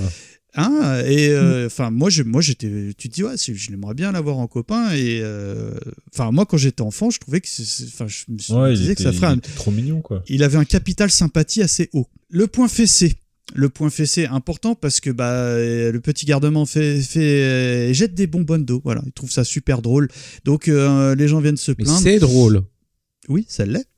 Et euh. Monsieur Drummond, alors ça c'est- là qu'on voit qu'il y a un décalage parce que euh, à l'époque, euh, bah, soit tu prenais ta, ta fessée, mais comme Monsieur Drummond c'est quelqu'un de bien, il dit bon, tu vas avoir une fessée, mais comment dire, et il théâtralise toute euh, la scène entre guillemets en disant bon bah écoute tu vas venir avec moi parce que c'est moi le chef de... enfin il explique le fait qu'il va être corrigé quoi grosso modo et là le grand frère s'inter- s'interpelle il dit non c'est une affaire de famille, Monsieur Drummond. Parce qu'au début, il l'appelle Monsieur Drummond. C'est hyper important, ça. Et euh, il dit mais je suis le chef de famille, c'est à moi de corriger. Enfin, on parle de quand même un môme qui a fait une bêtise, qui va juste se prendre une petite fessée. Enfin, Ouais. c'est vraiment euh, mis en scène, vraiment c'est important. Il dit non, c'est une histoire de sang. Et ça, c'est à moi que ça, revient cette tâche. Donc, euh, les deux frères montent, et là, le petit dit Ah, on l'a bien roulé et tout. Et là, il dit, Arnold, allonge-toi. Ah oui, encore mieux, comme ça, on lui fera croire que euh, tu me fais super mal, machin. Et en fait, euh, le grand frère lui met une énorme fessée, quoi. Voilà. Donc, c'était le point fessé pour dire qu'aujourd'hui, évidemment, c'est des codes qui ont largement évolué. Et justement, je- vu que j'ai j'ai vu qu'il y avait un échange là-dessus euh, par mail, je me suis dit, il faut au moins que je regarde cet épisode. J'en ai regardé d'autres, mais j'ai regardé celui-là en me disant, euh, bon, il doit vraiment se passer quelque chose. Et alors, il faut quand même que je, que, que je précise euh, trois points, Mm. juste pour resituer. Un, je ne suis pas parent. Oui. Deux, j'ai beau eu avoir des fessées quand j'étais petit, ça ne m'a pas traumatisé. Et trois, je n'ai jamais ressenti le moindre frisson érotique, ni en en donnant, ni en en recevant. Pour autant, je ne vois pas ce que ça, ça a eu l'air de vous choquer cet épisode et j'arrive pas à comprendre dans, à quel niveau ça vous a Bah, choqué. euh, alors, là, c'est le papa qui Juste parce parle. que maintenant tu risques la tôle si tu si Non, t'effleures le non, cul de non, ton non. gamin, c'est ça ou... Non. T'es bête. Bah non, non, mais je sais c'est le côté euh, théâtraliser une sanction. C'est tout. C'est-à-dire que, de, mon point de vue, hein, c'est un enfant, si tu le sanctionnes, bon, évidemment, tu as d'autres méthodes que la fessée, mais ça, ça doit être tout de suite. Tu vois, c'est pas euh, euh, oui, alors je vais t'expliquer que tu vas avoir une fessée parce que tu as pas. C'est entre guillemets, si tu dois donner une fessée, c'est maintenant. Voilà, c'est juste ça. D'accord. Mais après, il n'y a pas un côté un peu, tu vois, genre super nanny avant l'heure, où c'est en gros essayer de responsabiliser l'enfant et lui expliquer pourquoi on lui fait ça, pour qu'il comprenne son Et- erreur et et, qu'il bah, ne le refasse pas aussi. exactement. La- À la première Mm. approche, c'est ce que je me disais, mais en fait, non, non, c'est vraiment. euh, on, on essaye de trouver euh, comment on va te donner une fessée en toute euh, humilité. Enfin, euh, Mm. tu vas l'avoir, c'est sûr. Maintenant, on essaye de trouver la formule. Non, c'est. Enfin, alors que tu dis, bon, en fait, non, une fois qu'il va être responsabilisé, on va passer on va passer à autre chose. Non, non, non, non, il aura quand même sa sanction. Je pense que là, le, le, le point, il est Je quand trouvais même que c'était essen- maladroit. mais, euh, essentiellement euh, eu, eu égard, eu égard au fait que justement c'est pas ses enfants. C'est-à-dire que il- je pense Mm. que la- le, le truc ne se serait pas posé de cette manière-là si ça avait été sa ouais. fille qui sa, sa fille qui ça. méritait une qui méritait une trempe. Mais là bon, c'est on est quand même dans les tout premiers épisodes, ça doit être l'épisode 3 ou 4 hein, de la Oh, je saison 1. pense, ouais. Donc Mm. c'est vraiment tout tout neuf, donc il sait probablement pas encore comment se dépatouiller. Alors ça peut paraître ma- maladroit, mais je dis, moi ça m'a pas choqué. Enfin, je me suis pas dit tiens il y a quelque chose de bizarre. Mm. euh, donc euh, Non, mais je vois ce que tu veux dire, surtout que dans les premiers épisodes, enfin au tout début de la série, il y a quand même le côté où on a l'impression que Monsieur Drummond, il pense que avec l'argent, on peut acheter Oui. l'affection au début, et c'est maladroit. C'est juste qu'il essaye début, de oui. faire que ses enfants, euh, il essaye de faire que ces petits gosses, euh, voilà, qui ont perdu leur mère et tout, ils se sentent à l'aise et ils pensent que c'est en leur achetant des choses, en les mettant à l'aise, qui va gagner leur confiance et tout. Et en fait, c'est pas ça, quoi. Je veux dire, c'est pas comme dans Jurassic Park, on dépense pas. euh, Je euh, pas dépensé. pareil. Après, c'est vrai que je, je ne je l'ai pas précisé, merci euh, Faye, mais c'est une série Mm. où chaque épisode est un one-shot, mais la, la, hum, les relations entre les différents personnages de la série évoluent. Euh, Là, euh, on, on le voit, au début, ça reste euh, certes le père adoptif. Euh, au début, il se, il se présente presque un peu plus comme leur, leur, leur tuteur légal. hein. Après, doucement, ça devient un petit peu le père. Il est toujours appelé Monsieur Drummond. Et euh, bah, pour les besoins du podcast, j'ai fait des sauts euh, de différentes euh, saisons. Et à la fin, c'est c'est papa, quoi. Enfin, c'est c'est tutoiement obligatoire et c'est Mm. papa, quoi. Donc, euh, Mais justement, je pense que c'est- c'est c'est tout l'intérêt de cette série. Je, à mon avis, c'est ce fil rouge qu'il y a dans, Mm. tout au long des saisons de, de- du rapport entre les personnages. Et c'est ce qui fait qu'on s'attache autant Mm. aussi euh, à cette petite famille, autant aux enfants que à- qu'à Virginia, qu'à la gouvernante qui est carrément extra. Euh, oui. Je- juste, je vais faire des- pas l'avocat du diable, mais il y a des choses qui m'ont gêné en le revoyant. C'est euh, sur, euh, c'est-à-dire que la série, elle est euh, quand même assez avant-gardiste. Elle part quand même de pas mal de thèmes durs, le racisme. On a un épisode sur l'anorexie, sur le voilà le pédophile. Enfin, on a on a plein de thèmes assez durs. oui. Mais le traitement de certains épisodes, des fois, ça va pas du tout. À savoir le côté sitcom où on balance de la guimauve à outrance, que ça en devient écœurant, ou alors genre mettre des rires en boîte. Genre, je reprends l'épisode du pédophile parce que je l'ai revu Ah, aujourd'hui. ouais. Et euh, ce qui m'a gêné, c'est qu'on a, on est face à des scènes qui sont, euh, voilà, euh, très dérangeantes où euh, on prend en photo des enfants et tout ça, et on a des rires en boîte. Mm. Ouais, mais pourquoi? Enfin, c'est- oui, on est, on fin même temps, 70, euh. début 80. ah oui, non, mais C'est- trop drôle, des, un pédophile qui menace des gosses. Allez, on met un rire, quoi. C'est, on se croirait limite dans des séries AB où euh, Alors, on appuie sur le bouton rire toutes les 5 Tu- secondes. C'est exactement ce que j'allais dire. En fait, Mm. j'ai l'impression qu'on n'a jamais su traiter, on a toujours voulu traiter des sujets sérieux dans des séries légères et on n'a Mm. jamais su parce qu'il me semble qu'il y a eu, enfin, justement, je pense à Premier baiser ou je sais pas quoi, les trucs, des trucs comme ça où Hélène et les garçons, je sais plus dans lequel, Il y avait Christian dans Hélène et les garçons, il était drogué. Il y a eu des Christian. voilà, il y a eu des, des, des trucs sur la drogue et tu dis mais c'est pas possible, mais arrêtez quoi. Déjà qu'en soi la série est ridicule, mais en plus Ouais. quand vous vous piquez à être sérieux, ça va pas. Quoi. Enfin, C'est des enfin, quali- si je ça peux, fait le si même je peux truc. recontextualiser, euh, faut pas comparer Arnold et Willy à ça, quoi, parce que Non, non, non. Évidemment, non. euh, c'est Spade. Euh, encore une fois, merci parce qu'il y a beaucoup de saisons. Hein, je vais pas tout regarder, mais honnêtement, je Mm. vais continuer à en regarder quelques-uns avec mes enfants parce que c'est vraiment un truc qui passe vraiment bien. Et euh, Accroche-toi les dernières saisons. Ah. Parce qu'il y a, euh, dans les dernières saisons, il se, re- euh, je vous spoil, hein, attention, il se remarie et la personne qui l'épouse a un fils. Et c'est juste le gamin le plus énervant du monde. ah, mais, mais vraiment, je Je le, rappelle je pas du le hais, ça. mais, moi non plus. Oh, ouais. mais, mais je le hais Sur de- plusieurs saisons, du coup, c'est vraiment juste dernière Alors, c'est sur les dernières, je crois que c'est sur la. Alors, je sais qu'il l'a sur la 8, la 7, et je sais plus si c'est en fin de 6. D'accord. Je crois, Ah, mais en donc tout il cas, est 7, 8 assez, quoi. euh, assez longtemps quand même. Ouais, ouais. Et c'est énervant. En tout cas, Faye a commencé un petit peu à en parler. Bah, notre ami Yetcha Mm. m'a dit Mika, Mikado, faut que tu regardes le, le- le double. C'est un double épisode en deux parties. Ouais. Euh, le vendeur de vélo ou de bicyclette. Enfin, c'est vrai qu'il y a beaucoup de maladresse dans cet épisode, mais il a le mérite d'exister. On est quand même au milieu des années 80, c'est tout nouveau. Euh, évidemment, on parle du thème de la pédophilie, hein, qui, est, qui est, bon, évidemment, qui est gravissime. hein, on rigole pas sur ça. Et à tel Mhm. point que euh, l'acteur, euh, donc qui fait Coran Bren, Bren, qui fait donc Monsieur Drummond, Fait un disclaimer à chaque début d'épisode en disant euh, voilà, euh, je me présente, euh, Corinne Brett, je suis comédien, machin. je vous invite vraiment à regarder cet épisode avec vos parents et, euh, et à en discuter parce que c'est un sujet grave. Enfin, j'ai trouvé que c'était pour l'époque, c'était c'est bien fait. Hein. ultra avant-gardiste. Là où, où là je suis complètement d'accord avec toi, c'est qu'il y a de la maladresse parce que, en gros, hein, je fais vite, mais euh, Arnold et Willy, enfin le, le- surtout le petit, achète euh, le, le- le père donc achète le- un vélo à son gamin. Et le vendeur de vélo fait un petit peu copain et il dit bah si tu veux m'aider, euh, bah, t'as qu'à vendre des tracts et je t'offrirai une radio, patati. Et on voit le truc monter tout doucement. Ah, mais. Comment il, il va l'attraper dans ses filets. Clairement, quoi. Ouais, genre, Et tu je- veux de la pizza, tu veux du vin, au tu début, tiens, machins. ouais, au début. Non, ça part pas sur la- le, le- le vin au début. Bah tiens, t'aimes, Oui, non, c'est des t'aimes, trucs euh, je sais pas, t'aimes le banana split. Tiens, regarde, j'ai des pizzas et tout. Regarde derrière, j'ai plein de bandes dessinées.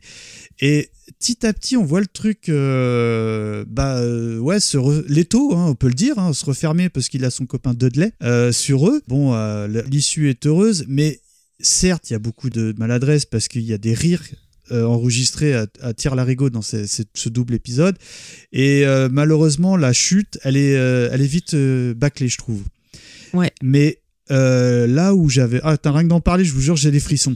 Je vous invite vraiment à le voir. hein, si vous êtes parents, je crois que Ah, mais il met c'est. mal à l'aise cet épisode. C'est les épisodes euh, 16 et 17 de la saison 5. Ouais, tout à fait. Si Ouais. vraiment vous avez quelque chose à, à regarder avec vos enfants, si vous êtes parents, Et ils sont dispo sur YouTube. euh, ah bah tu vois encore mieux.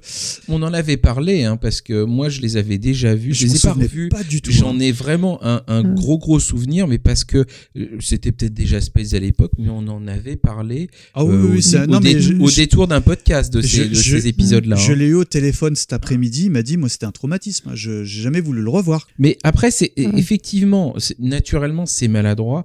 Naturellement, les rires en boîte, machin, tout ce que tu veux. Mais effectivement, c'est un le mérite de la série, c'est quand même d'avoir abordé aussi ces sujets-là. Et il faut reconnaître que c'est Mm. quand même un peu plus facile de faire 25 minutes sur une poussée d'acné que sur une tentative de viol. Il n'y a pas de doute, ils ont essayé.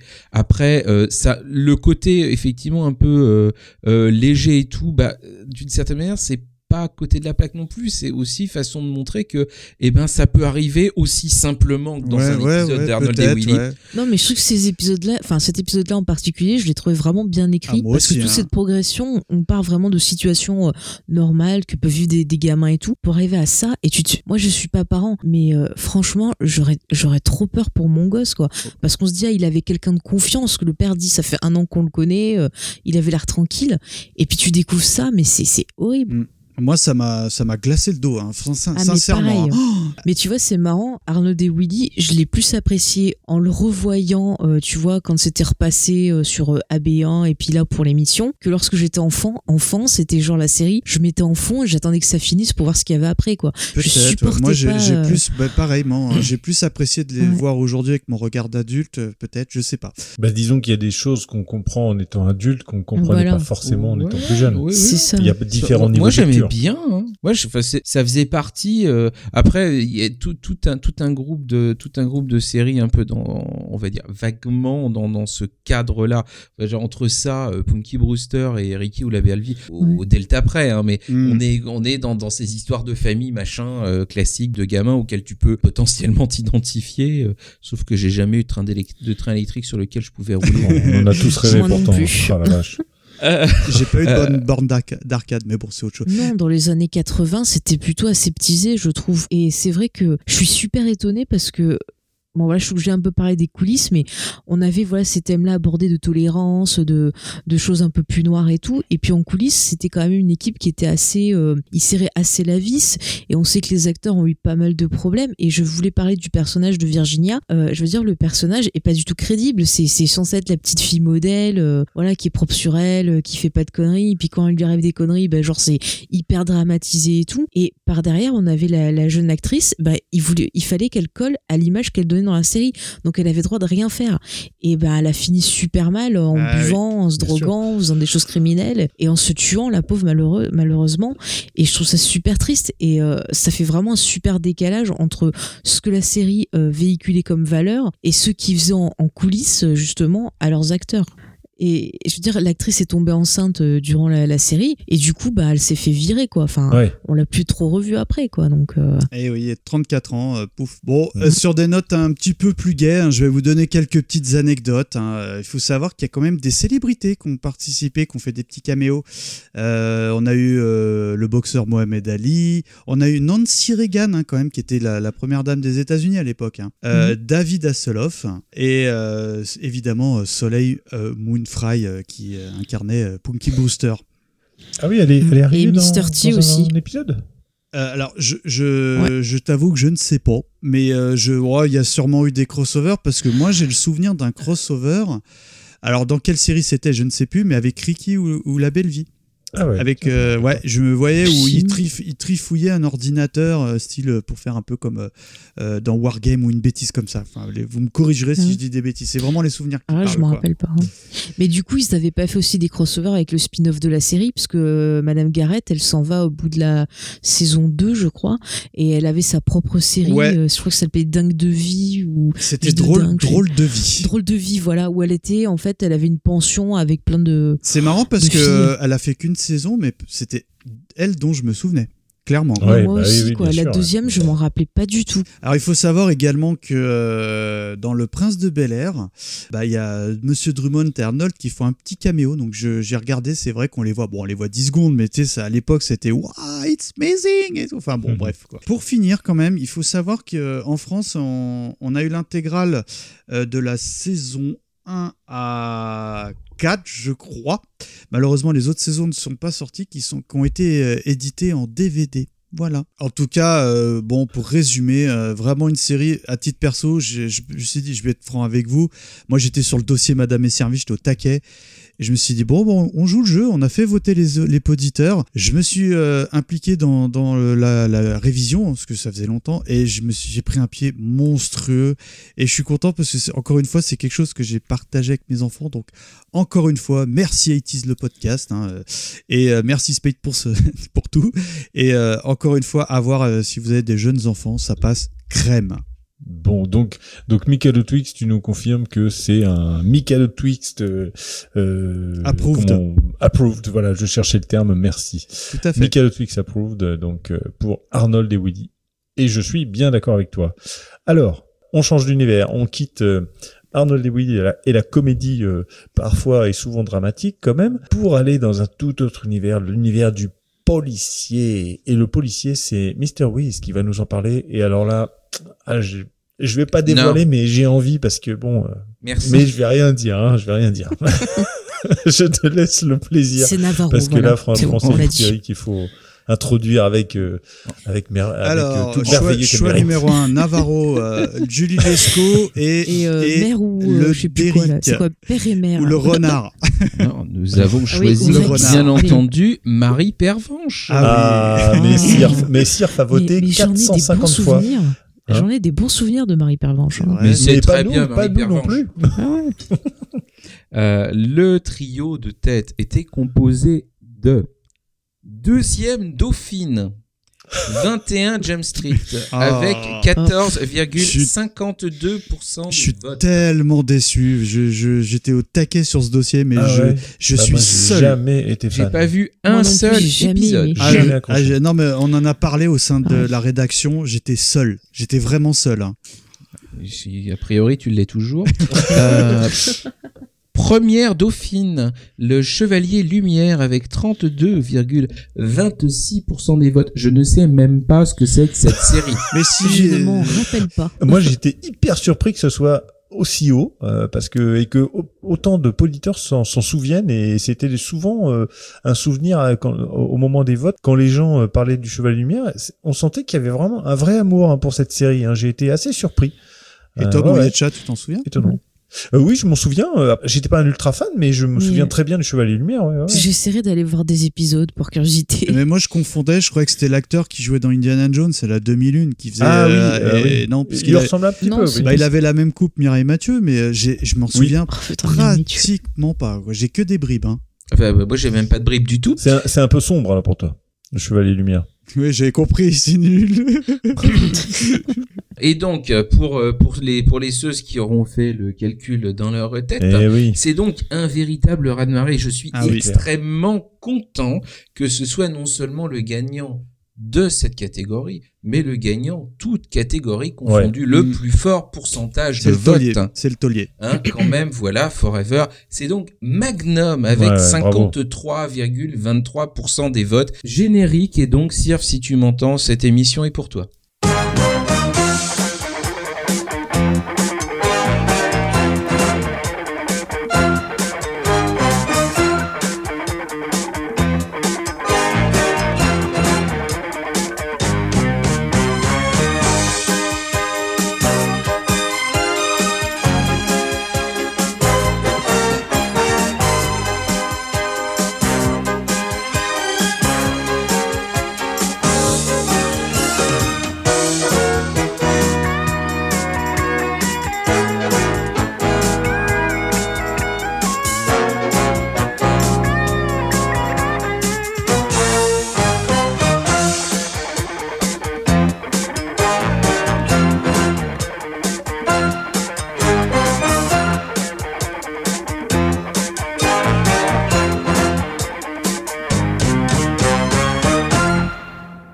Donc, un petit pitch. Ah, mais ce- ce générique virginien, c'est- Ah, trop bien. Ultime. Il est Ah, classe. mais c'est le super générique. quoi. Mm, Moi, je mm, vois mm. quand j'étais petite, à chaque fois, quand je voulais faire des scènes d'action, je voulais courir, sauter et tout, j'avais ça dans la tête aussi. C'est beau. Ah ouais, non, Ah, c'est extraordinaire. magnifique. Donc, un petit pitch à la fraise. Euh, un petit pitch, un petit pitch. Magnum, donc Magnum PI en VO. Euh, c'est une série américaine de 162 épisodes euh, qui a été diffusée du 11 décembre 1980 au 1er mai 88. Elle débarque en France en décembre 81 dans Dimanche Martin sous vos applaudissements. Évidemment. La série met en scène les aventures de Thomas Sullivan Magnum IV, ancien lieutenant dans la Navy, vétéran du Vietnam et naturellement la plus classe moustache de le monde entier. Ah, c'est clair. Reconverti en détective privé, il loge à Hawaï dans la somptueuse résidence du mystérieux écrivain à succès Robin Masters, hein, résidence gardée et protégée par le psychorigide Jonathan Quayle Higgins III, Ah, il est trop bien, Higgins. Ancien combattant de l'armée des Indes, britannique jusqu'au bout des ongles, et flanqué de ses deux souriants Doberman, Zeus et Apollon. On va donc, dans euh, le cours de ces différents épisodes, suivre d'un côté les chamailleries incessantes de Magnum et Higgins, qui se font des crasses à peu près 50 fois euh, toutes les 3 minutes. hein. Les deux caractères étant un tout petit peu parfaitement antagonistes, même s'ils s'adorent.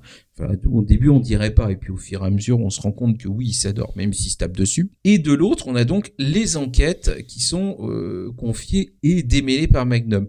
Il a une chance absolument formidable, ce Magnum, c'est qu'il a des amis, et chaque ami, c'est à croire qu'ils ils ont été choisis exprès, chaque ami a une espèce de, don qui permet de l'aider dans son enquête.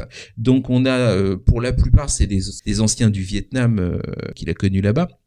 On a Terry, qui est le conducteur d'hélicoptère, l'hélico, lui aussi le plus classe de le monde. On a Rick, qui depuis maintenant gère le club King Kamehameha, mais qui a encore des liens avec la pègre locale, et en particulier un personnage qui revient, qui est assez, euh, assez récurrent, euh, qui s'appelle P.K. Glass en VO et en VF. hein. Ah oui, en VO aussi. Oui, oui, en VO, c'est Ah ouais. Ice Peak, en fait, euh, bêtement. Ah oui, d'accord. Je croyais que tu disais qu'il s'appelait euh, comme ça euh, en français dans le texte. Quoi. Ouais, moi Bah, aussi. en français, dans le texte, il s'appelle Pic à glace, quoi. euh, oui, dans- mais euh, dans la VO, je croyais que c'était en français aussi dans le texte. Non, non, du tout. D'accord. Et puis on a aussi, euh, il garde aussi des contacts avec la Navy, donc il a Mac qui revient dans les premiers épisodes avant de mourir, je crois que c'est dans la saison 3, qui lui fournit des petits renseignements sur euh, les enquêtes qui peuvent être euh, menées au sein de l'armée. Et puis il a aussi des liens avec Carole, qui est l'assistante du procureur. Donc en fait, il a des billes un petit peu partout, c'est assez pratique. Faut-il le préciser? Naturellement, il gagne à tous les coups. L'intérêt principal de la série, c'est donc centré autour du personnage de Magnum, qui est un personnage foutrement sympathique, Ah oui. décontracté, évoluant dans un univers exotique et luxueux au, volant de sa fabuleuse Ferrari rouge. Euh, ses aventures mélangent action, suspense, humour, merveilleusement souligné dans la version française par l'impeccable casting assurant le doublage, et en particulier notre très cher Francis Lax, Ouais, bien Ah oui. qui donne Ah ouais. une vraie épaisseur très malicieuse au personnage, beaucoup plus que beaucoup plus que la VO. J'ai jamais écouté en VO. Tiens. Bah c'est beaucoup plus plate, hein. honnêtement Ah ouais. c'est beaucoup plus plate. J'ai jamais vu Magnum en VO. Enfin, ça m'a jamais, tu sais, j'ai jamais éprouvé le besoin en tout cas. Mais j'ai testé franchement et je suis tellement habituée à la VF que du coup ça m'a fait vraiment bizarre et j'ai pas pu rester en VO. C'est vrai que le ben, cast voilà. était de qualité en doublage, hein, franchement. En Mais plus, oui. euh, Lax, euh, il, il doublait Tom Selleck dans, dans tous ces trucs, non hein, euh, Plus ou moins, non? Euh, Bah, en fait, ils, ils ont Il- fait il tellement peu. de- Non, il mais mort, ouais. ils, ils doublait, Fozibert surtout, c'est mieux. Vas-y, bien. Bah, dans, dans les Muppets. hein. Ouais, et puis euh, Gene Hackman Mm. parfois, Michael Caine aussi, Gene Wilder, Harrison Ford. Alors au niveau des comédiens, alors la fiche comédien elle est assez rapide parce qu'en fait il y a un gros point commun. Je me suis concentré sur les quatre euh, principaux. hein.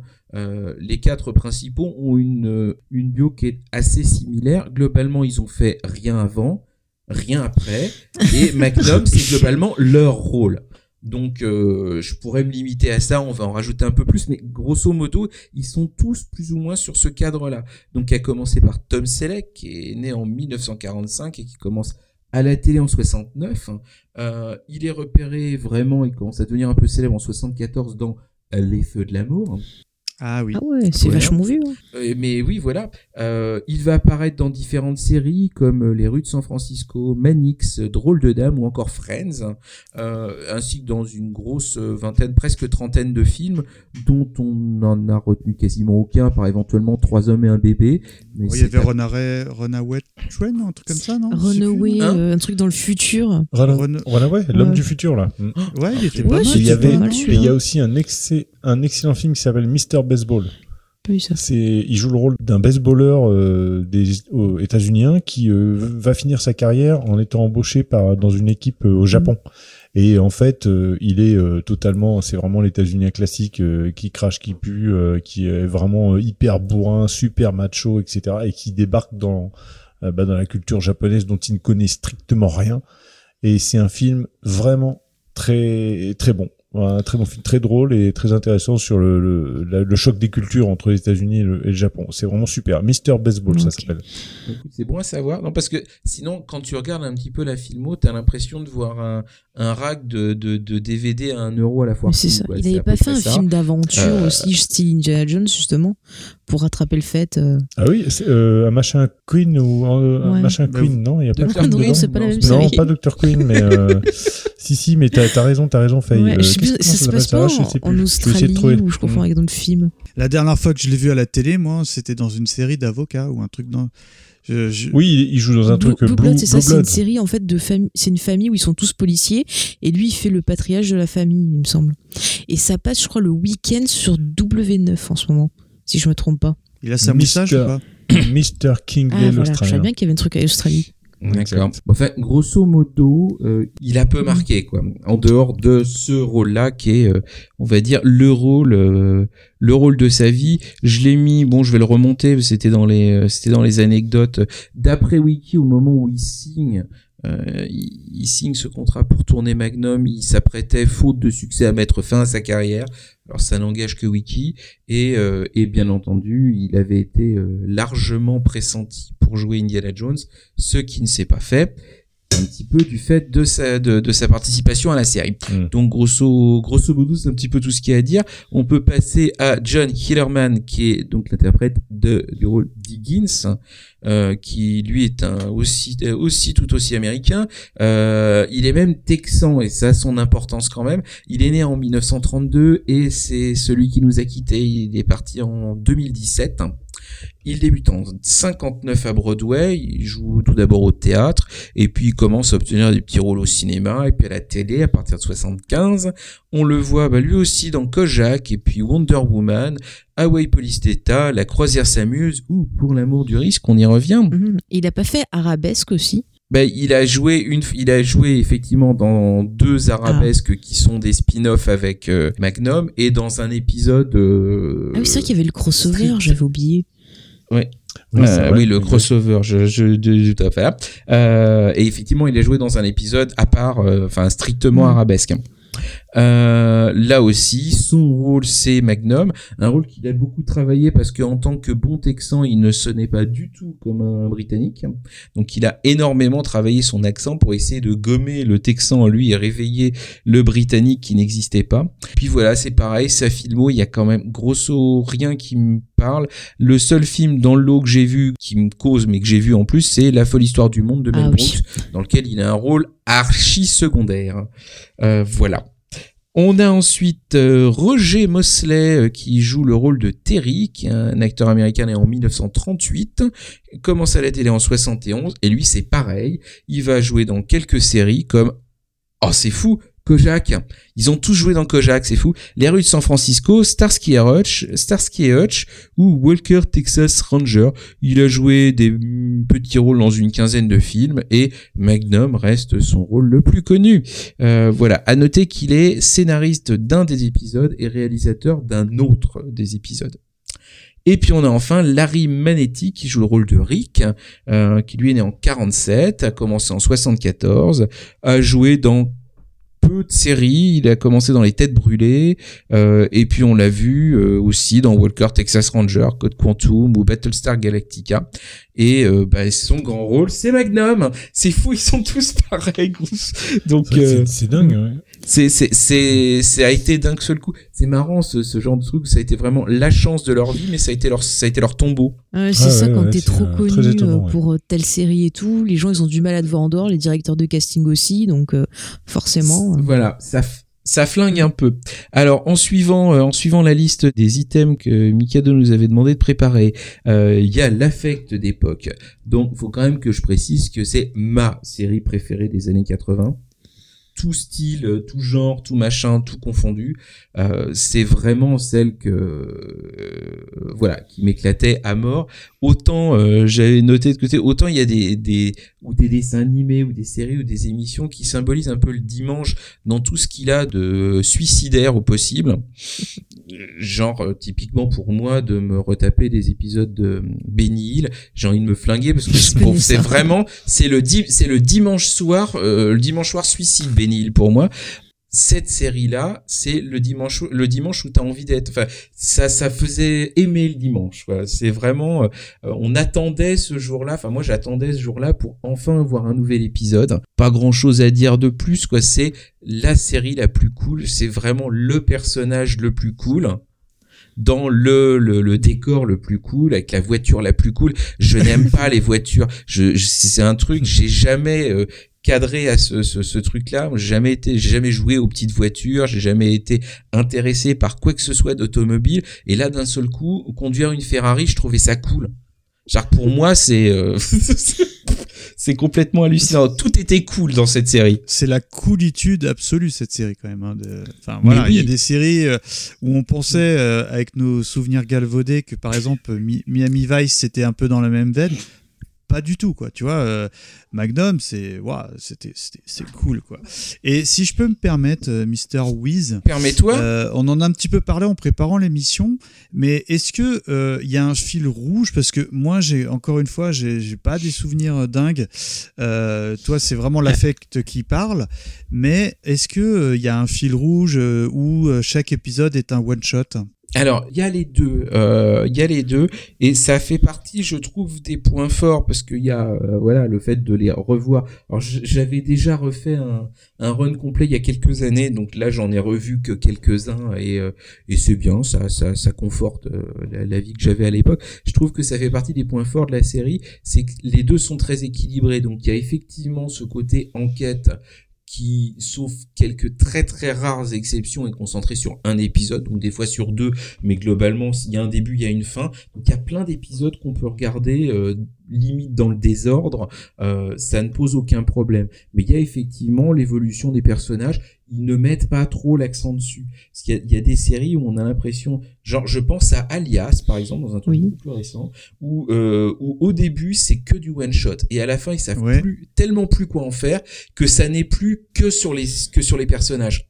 Et là, c'est pas trop ça. Ils arrivent à maintenir, je trouve, un, un équilibre assez euh, euh, assez intéressant et il y a très il y a peu de il y a peu d'interactions. Voilà, ça, ça évolue mais gentiment. Il y a un point, on va dire euh, euh, récurrent mais léger qui revient au fur et à mesure de certains épisodes, qui est euh, l'ex l'ex femme de, de Magnum qui euh, euh, qui croit morte et puis qui réapparaît, je sais plus dans quelle saison, avec une gamine dont on, je spoil, dont on apprendra qu'à la toute fin qu'en fait c'est la fille de Magnum, bien entendu. Euh, donc il- voilà, il y a quelques personnages récurrents qui reviennent et puis Il n'y a euh, pas le Vietnam et aussi, puis la voilà. thématique du Vietnam qui est quand même pas mal présente. il y a la, il y a la thématique du Vietnam. Et en fait j'ai vu après que la manière dont parce que c'est encore très très neuf, la série commence en 80, c'est ultra euh, voilà la plaie elle est encore euh, vive pour les Américains. Et la manière dont euh, le, côté choc post-traumatique a été abordé a été étudié depuis alors je sais plus si c'est à l'université ou même par l'armée parce que voilà ça donné une image qui était euh, a priori crédible et plausible et que voilà que ça valait que, que ça valait de de de de- d'étudier euh, la, la manière dont ça avait été retranscrit sur la sur la pellicule. J'avais l'impression que c'était beaucoup plus présent. En fait, ça l'est moins que ce que j'imaginais. C'était moins moins présent que dans mes souvenirs en fait. Typiquement les deux, Mhm. j'avais l'impression que les deux premiers épisodes c'était que du Vietnam et en fait c'est très peu. Ça revient simplement pour repositionner les, les pour relations contextualiser un peu. Pour contextualiser voilà et pour repositionner les personnages dans voilà dans leur environnement mais effectivement c'est quelque chose qui revient parce qu'il y a un petit euh, voilà c'est c'est c'est quand même ce qui a soudé les principaux personnages de Et ça l'histoire permet d'apprendre à mieux les connaître aussi et puis voir l'impact que ça a eu sur eux aussi. Donc, euh, non, c'était pas mal. Et toi, Fate, euh, t'en as revu ou enfin t'as un affect particulier sur cette série? Alors, quand j'étais petite, euh, je- en fait, pour moi, c'était un peu un doudou, Tom Selleck, je sais pas. Je le trouvais sympa, et puis il avait une moustache. À cette époque-là, mon papa, il en avait une aussi, tu vois, donc c'était. euh, Et j'adorais euh, Higgins, il me faisait trop rire. Mais la série, je l'ai redécouverte plus euh, à l'adolescence, quand c'est repassé à la télé. Et je me les suis tous refait. Et là, j'ai plus, euh, voilà, découvert le côté enquête, le côté justement, voilà, son histoire, ce qui lui était arrivé. Enfin, et vraiment, ouais, c'est une série que j'apprécie. Ça, ça- quand, quand je tombe dessus, que je le revois et tout, ça me fait plaisir, quoi. Je, je trouve qu'elle se tient. J'ai revu des épisodes pour préparer l'émission. Et pareil, je trouve que, ok, t'as le côté années 80, t'as les chemises, euh, voilà, pas toujours de, on va dire, de, dans un super style, voilà. Mais ça se tient, Ah, les bien, paysages sont beaux, euh, voilà, les épisodes sont bien, les persos ça fonctionne. euh. non, je trouve que c'est euh, vraiment c'est regardable encore maintenant. Et ouais, je suis Mm. très très d'accord. Alors, on- il se trouve qu'on en a un tout petit peu parlé euh, pendant bah, l'IRL de, de, de, de cet été. Donc, euh, il y a des points qui vont faire redondant par rapport à ce qu'on avait dit, mais complètement d'accord avec ce que tu dis. Je trouve qu'au niveau de l'écriture, c'est vraiment très bon. Mhm. Ça se tient, toujours globalement assez passionnant. C'est, c'est pas un truc aussi, voilà, ça te tient bien en haleine pendant 50 minutes. Les personnages, ils sont, je trouve, super bien écrits. Ils ont tous une, euh, pour faire snob, ils ont tous une vraie épaisseur. Euh, ils ont, ils ont tous des contradictions. Ils ont tous une histoire. Ils ont tous un côté sympathique et un côté pet de couille. Mhm. Il y a vraiment ce truc-là. Il y a une vraie dose d'humour. C'est pas que chez Francis Lax, il y a vraiment, enfin voilà, il y a un côté James Bond, un peu le côté, le- un peu le côté pince sans rire, le côté à faire des blagues tout le temps, euh, le, le fait qu'on sait que d'un côté, dans tous les épisodes, euh, Higgins et Magnum vont se bouffer le nez. On sait, on sait pas comment, mais on sait que ça va revenir. On sait pas comment ça va se solutionner. On sait que à chaque fois, il va y avoir une, une mission et que Magnum va aller naturellement solliciter euh, l'aide de tous ses amis qui vont tous dire non cette fois-ci tu m'auras pas et qui vont tous finir par le faire quand même. Et la manière, la manière de Parce qu'il est cool. de running gag, oui. parce qu'il est cool, mais c'est ça, mais ça devient un running gag. Donc en fait, il y a vraiment Et c'est ça qu'on attend. et c'est ça qu'on attend. Et il y a des personnages qui sont vraiment drôles. Higgins en soi, il est drôle, vraiment. Euh, le côté à raconter ses mémoires tout le Mhm. temps. euh, Enfin, c'est- si, je voilà. peux me permettre, euh, Wiz, euh, bah, faute de Oui. temps, j'ai pas pas pris le temps de regarder euh, du Magnum. Là, tu me l'as bien vendu, ça m'a donné vachement envie de les revoir. C'est mal. J'ai que des souvenirs d'enfance et euh, tout ce que tu t'évoques là depuis euh, je t'écoute parler, ça, ça me refait vraiment remonter des souvenirs. hein.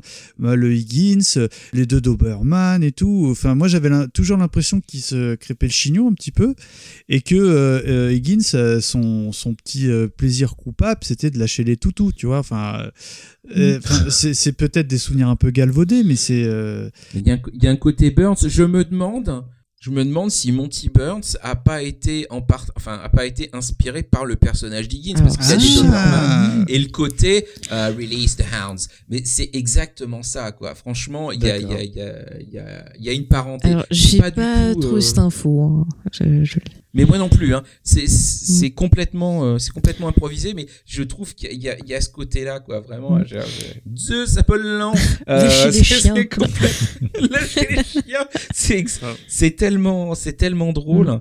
Et puis que- comme j'avais dit à, à l'époque au mois de, au mois de juin, le décor, le fait que ça soit dans un décor complètement euh, euh, exotique, idyllique, je trouve que ça abolit une certaine notion temporelle. Non, mais c'est vrai Ah, ça. sortir une une anecdote euh, totalement personnelle, c'était euh, le rêve de ma grand-mère d'aller à Hawaï et elle m'a elle m'a avoué que c'était d'ailleurs à cause de la série. D'accord. quand même qu'elle avait qu'elle regardait à l'époque. Et elle y est allée eh ben, l'année dernière et elle m'a envoyé des photos.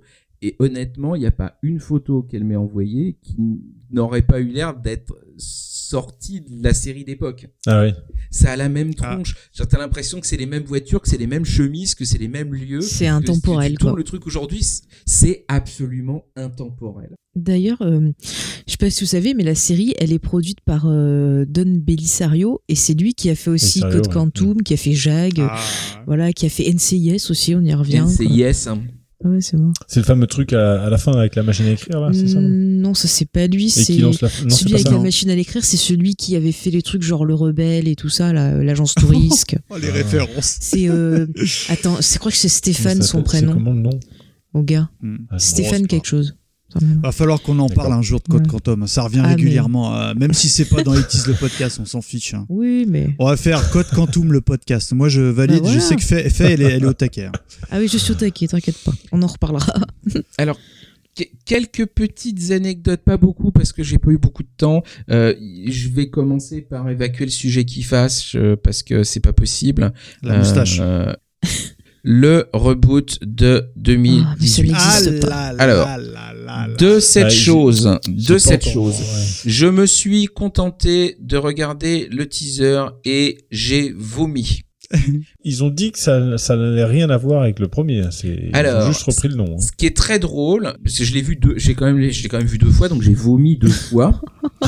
Euh, les commentaires sur YouTube, c'est excellent parce qu'en fait, je, je- je sais que j'ai une, j'ai une perception parfois un petit peu jusqu'au boutiste, hein, et je me suis dit, lisons un peu, peut-être que je les lire. Et en fait, c'est drôle parce que tout ce qui est écrit va exactement dans le sens de ce que j'avais écrit.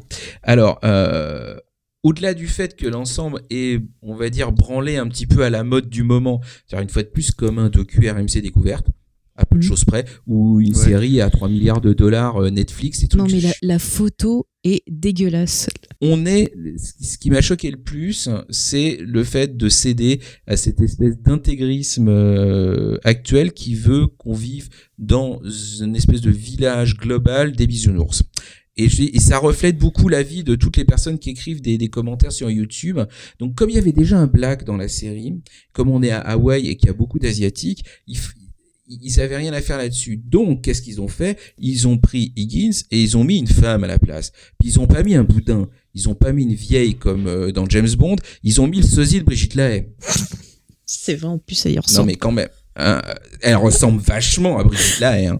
Euh, ce qui est, enfin voilà, genre, ils sont, ils sont loin d'avoir choisi la plus moche. Hein. J'ai maté le pilote et c'est horrible. C'est plutôt un compliment de dire qu'elle ressemble à Brigitte Lahaye quand même sur le principe. Par contre, ils ont, ils ont gardé quand même la, la, la Testarossa, je crois.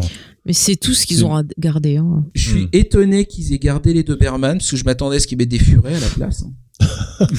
Franchement, il y a un com j'ai vu plusieurs commentaires qui disaient ah bah maintenant Giggin c'est une femme, je suppose que Rick est devenu gay parce que fatalement maintenant c'est obligé qu'il y ait un Ouais. gay. Euh, donc effectivement, il y a, il y a encore les il y a encore les Doberman, mais il y a même encore pire une fois qu'on a fait le tour de tout ça, c'est quand même le fait que Magnum n'ait plus de moustache. Ah, ouais, ça là, c'est là. vraiment très grave. Ouais. Alors là ça là ça casse tout. C'est une honte. Un petit peu et puis et puis na- naturellement comme m'avait souligné euh, Mika euh, quand on en avait discuté rapidement euh, l'intrigue de l'histoire maintenant c'est globalement Magnum va-t-il pécho Higgins? Ce qui dans la série originale ça met plus d'une personne mal à l'aise Non, mais c'est surtout le pire, c'est que quand tu regardes le pilote, il y a rien, c'est fadasse, les acteurs Tu sont l'as regardé, euh. Ouais, j'ai regardé, mais j'ai Oh pas tenu jusqu'au bout. Hein. Ah, moi j'ai vu le trailer, j'ai pareil. Ah, mais je voulais voir.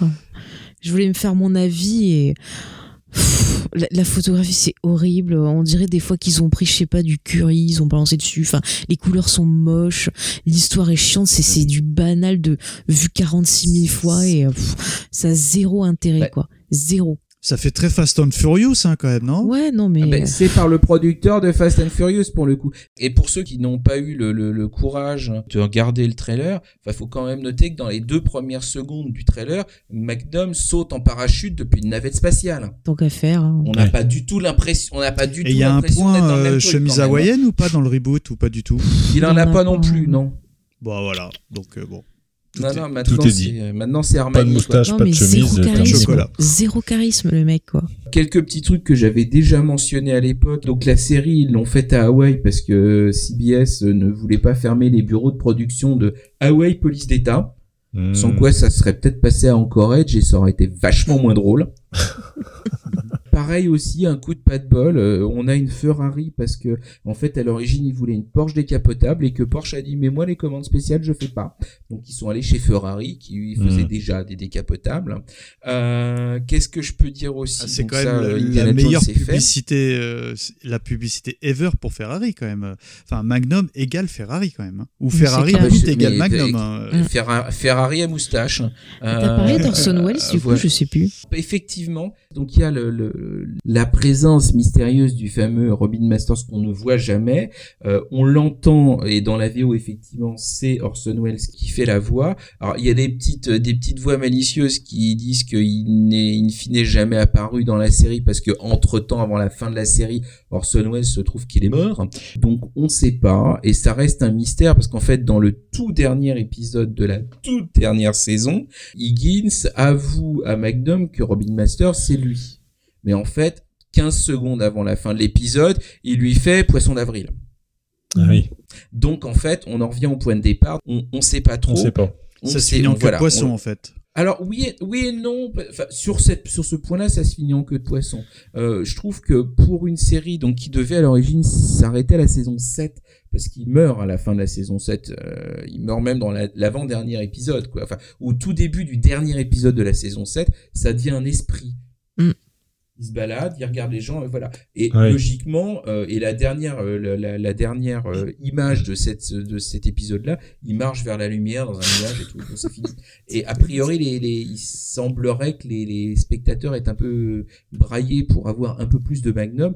Donc ils ont tripatouillé le truc comme ils ont pu pour faire une saison 8. Et euh, bah, ils arrivent à en faire quelque chose quoi pour un truc qui a été refait à l'arrache alors que c'était pas prévu. Et euh, ils ont fait en sorte que le truc se termine euh, vraiment quoi. Donc euh, Bah, ils ont qu'à faire comme pour Dallas, hein, le rêve. je trouve qu'il y a une vraie, une vraie fin. Je ne dirais pas tout.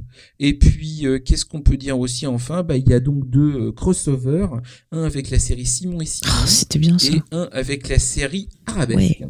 Euh, juste en termes de support, il y a donc il y a des coffrets DVD qui datent de 2005 de qualité euh, absolument euh, classique pour ce genre de produit. Euh, il y a un coffret intégral, je suppose, basé sur ces mêmes disques, euh, 40 DVD à 40 euros. Je pense que c'est imbattable. Ah, c'est pas les trucs qui sont en fait dans des boîtiers comme les boîtiers CD, enfin, et comme les boîtiers DVD que t'achètes, ceux qui sont gravables.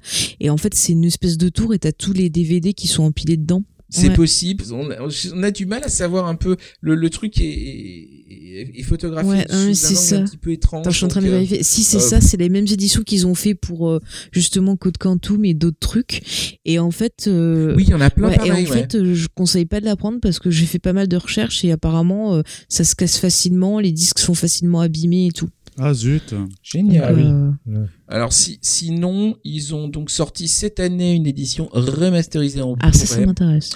Euh, ça, entre 20 et 40 euros selon la saison. Et si on veut se payer l'intégrale, c'est quand même 250 balles. Ah ouais. Euh, on va partir du principe que c'est exact. J'ai chute, euh, ça sera coupé au montage. Téléchargé quelques épisodes, euh, quelques Blu-ray pour voir ce que ça donnait. Sincèrement, euh, ça ne vaut pas 250 balles. Ah ouais, merde. Ah oui. Ah, mais je trouve que le boulot n'apporte rien du tout, Hmm. euh, ou si peu. Vraiment, ça ne vaut pas le surcoût. Si on a les coffrets DVD, ça ne sert à rien de se payer le Blu-ray. En tout cas, c'est mon avis. Ok. Voilà.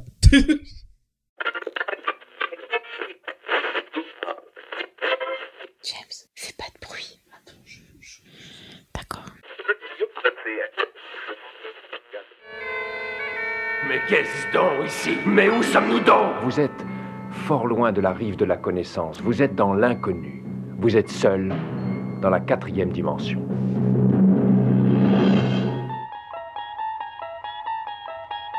Nous sommes transportés dans une autre dimension, dans un univers fait non seulement de paysages et de sons, mais aussi d'esprit. Nous voyageons dans une contrée dont la frontière est notre seule imagination. C'est un voyage au bout des ténèbres, dans la quatrième dimension.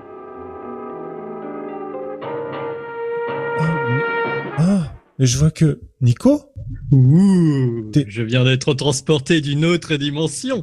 Ah, Une Nico dimension faite non seulement de paysages et de sons, mais surtout d'esprit. Un voyage dans une contrée sans fin dont les frontières sont notre imagination. Un voyage au bout des ténèbres qui n'a qu'une seule destination, la quatrième dimension. Eh oui, j'apparais. Magie. Ah bah Euh, super direct. Nico, bienvenue à toi. Euh, C'est vraiment cool d'être dans cette dimension et on va attaquer la rubrique euh, science-fiction là. hein. Ah, si Bah, je m'étais un peu perdu entre deux portes temporelles. Et tout à fait, c'est parti. Alors, salut les amis. Bah, bien sûr, vous aurez reconnu euh, le générique euh, que- qui vient de passer euh, à l'instant. C'est pas un petit carjacking de rubrique là bah, euh, incruste bah, et tout. pourquoi Je vois pas du tout de ce que tu veux parler. tout était sous contrôle, tout était euh, voilà. Donc on Le gars, il est passé à la rédac, il a dit tu te casses, Mika, c'est moi qui fais quoi.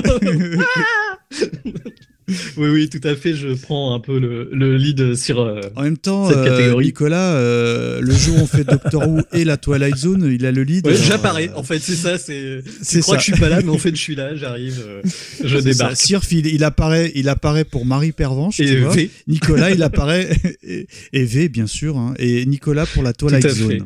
Alors donc c'était donc on a fait voter les auditeurs hein, comme pour les autres séries. Donc bah, la Twilight Zone a un peu éclaté tout le monde sur son passage. hein. Euh, on avait aussi l'homme de l'Atlantide qui a eu un petit 23%. C'est c'est assez honnête. On ne va pas juger. j'ai des bons des souvenirs, fans hein, de l'homme de euh, l'Atlantide. euh, Voilà, c'est bien, c'est bien. Moi aussi. Ah bah moi j'ai le seul truc de je Moi me souviens aussi, de cette ouais. série, c'était que le gars euh, il nageait bizarrement sans bouger les bras. Putain, t'es fort, hein. Eh bien j'en fais partie. D'accord. C'est vrai Mais t'as un, crâne. Ouais, mais, pas c'est- t'as un crâne. Parce que ça sert à rien et ça fatigue. Et ça fatigue. Exactement. Eh ben je nage toujours comme ça dans la piscine. Mais c'est classe. En deuxième place, on avait l'incroyable Hulk, ah, qui était à Ah, 30%, ça- qui est pas mal, euh, pas mal du Moi, tout. je suis persuadé que C'est les amis de VHS et Canapé qui ont voté en masse pour euh, Mm. l'incroyable Hulk. hein, parce que je leur fais un petit coucou. hein, ils ont pas parlé euh, des héros, super. tout ça. Et je crois qu'ils évoquent euh, dans un de leurs derniers numéros euh, Ah, Hulk. d'accord. Dans le, je crois qu'il parle des téléfilms et tout ça aussi, il me semble. J'espère qu'ils ont un peu parlé de la série, comme ça, ça, ça remplit ce qu'on ne va pas parler ce soir, hein, bien sûr. C'est pas mal. Et bien sûr, le grand gagnant, hein, comme vous l'avez bien sûr deviné, en catégorie science-fiction, donc c'est euh, la quatrième dimension, ou The Twilight Zone en anglais, en sachant que, euh, alors je sais pas ce que vous en pensez vous, mais c'est à la fois une euh, série de science-fiction et aussi un peu d'horreur. Je sais pas ce que vous en pensez. Oh, Ça oh dépend. non, Ça oh vous est non. pas- Oh, moi, je suis Ah Ça dépend les flipper. épisodes quand même. Il y a des choses un peu. euh. Ouais, Fantastique, moi, mais c'est la pas- définition même du fantastique, quoi. C'est la réalité qui est troublée par les événements, quoi. Oui. Et Nico, on a, fait- on a fait combien de pourcents? Dis, on a fait 666%. Ah. La série de Satan. non, mais alors, moi, en tout cas, quand je le regardais à l'époque, euh, ça me faisait quand même un peu peur. C'est un peu de la science-fiction. Ah oui. euh, comment dire, euh, anxiogène, hein, on peut le dire. Des fois, il y a des épisodes qui font un peu, qui foutent un peu les miquettes. Mais il y a un côté vachement aliénation. Des fois, on se parce qu'on devient fou ou Oui. quoi. Et c'est vrai que, genre, devenir fou, que les gens, ils te croient que t'es pas fou, enfin, un truc comme ça, ça fait peur. Enfin, moi, c'est les choses qui m'inquiètent un peu. tu Bah, c'est un thème récurrent dans beaucoup d'épisodes euh, de contrôle mental où effectivement de quelqu'un qui se retrouve dans un endroit, il se souvient pas pourquoi il est là et euh, bah, les gens ne lui parlent pas euh, normalement. Enfin, c'est il y a quand même un côté oui, euh, l'aliénation euh, a une grande part dans beaucoup d'épisodes de, de Twilight Zone. Alors, euh, donc un petit historique, donc une série de 156 épisodes hein, quand même pour la première sé- série Waouh. euh, créé par Rod Sterling en 1959. Et là, il y a un bug. Qu'est-ce que c'est que cette arnaque? Bon, déjà, je tiens à remercier les 44,444% des auditeurs qui ont choisi cette série.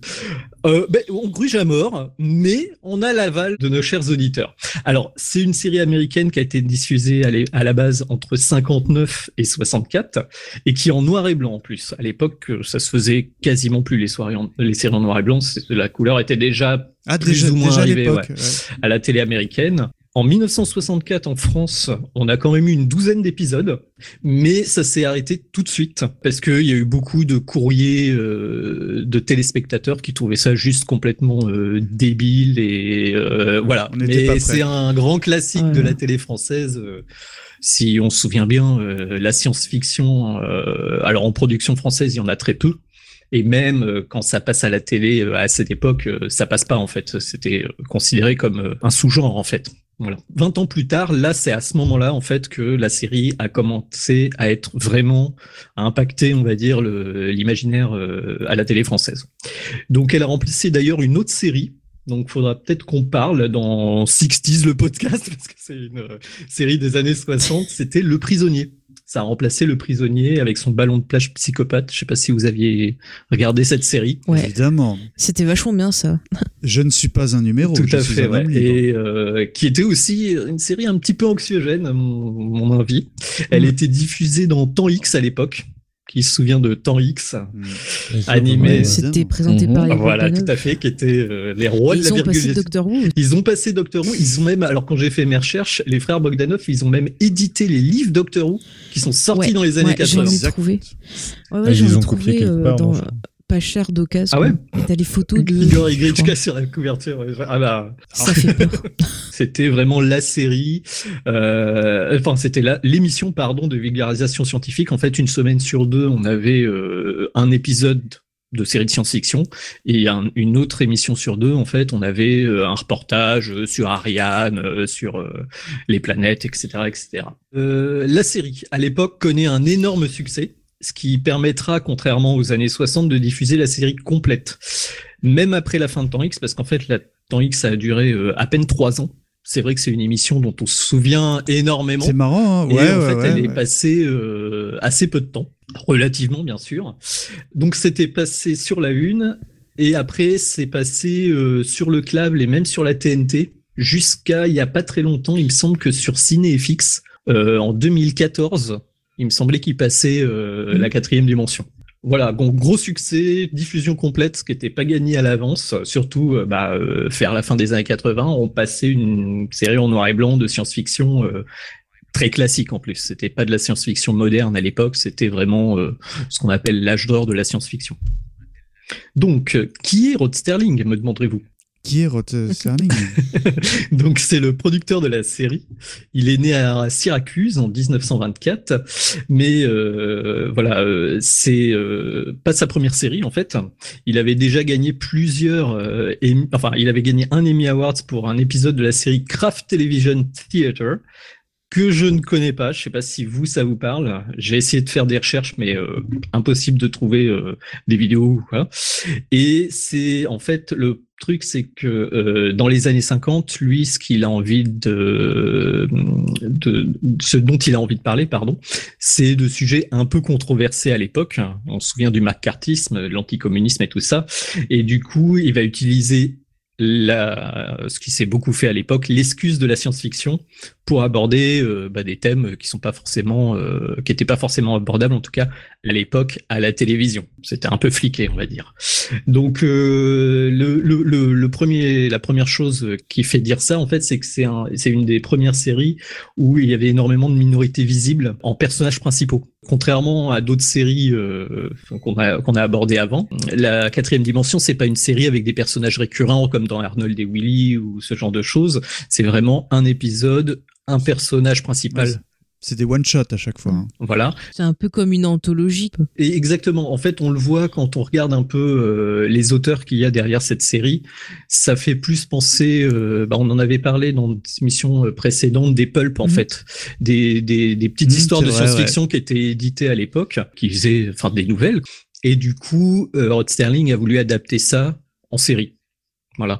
Il a d'ailleurs fait appel à pas mal de grands, enfin d'auteurs. Alors je ne sais pas s'ils étaient déjà aussi connus à l'époque, mais euh, quand j'ai regardé la liste des auteurs, alors il y en a pas mal que je connais pas parce que je suis pas non plus un, spécialiste en science-fiction euh, des années 50, mais euh, il y a deux noms pour moi qui sont ressortis euh, des auteurs qui ont fait des épisodes pour la pour la quatrième dimension.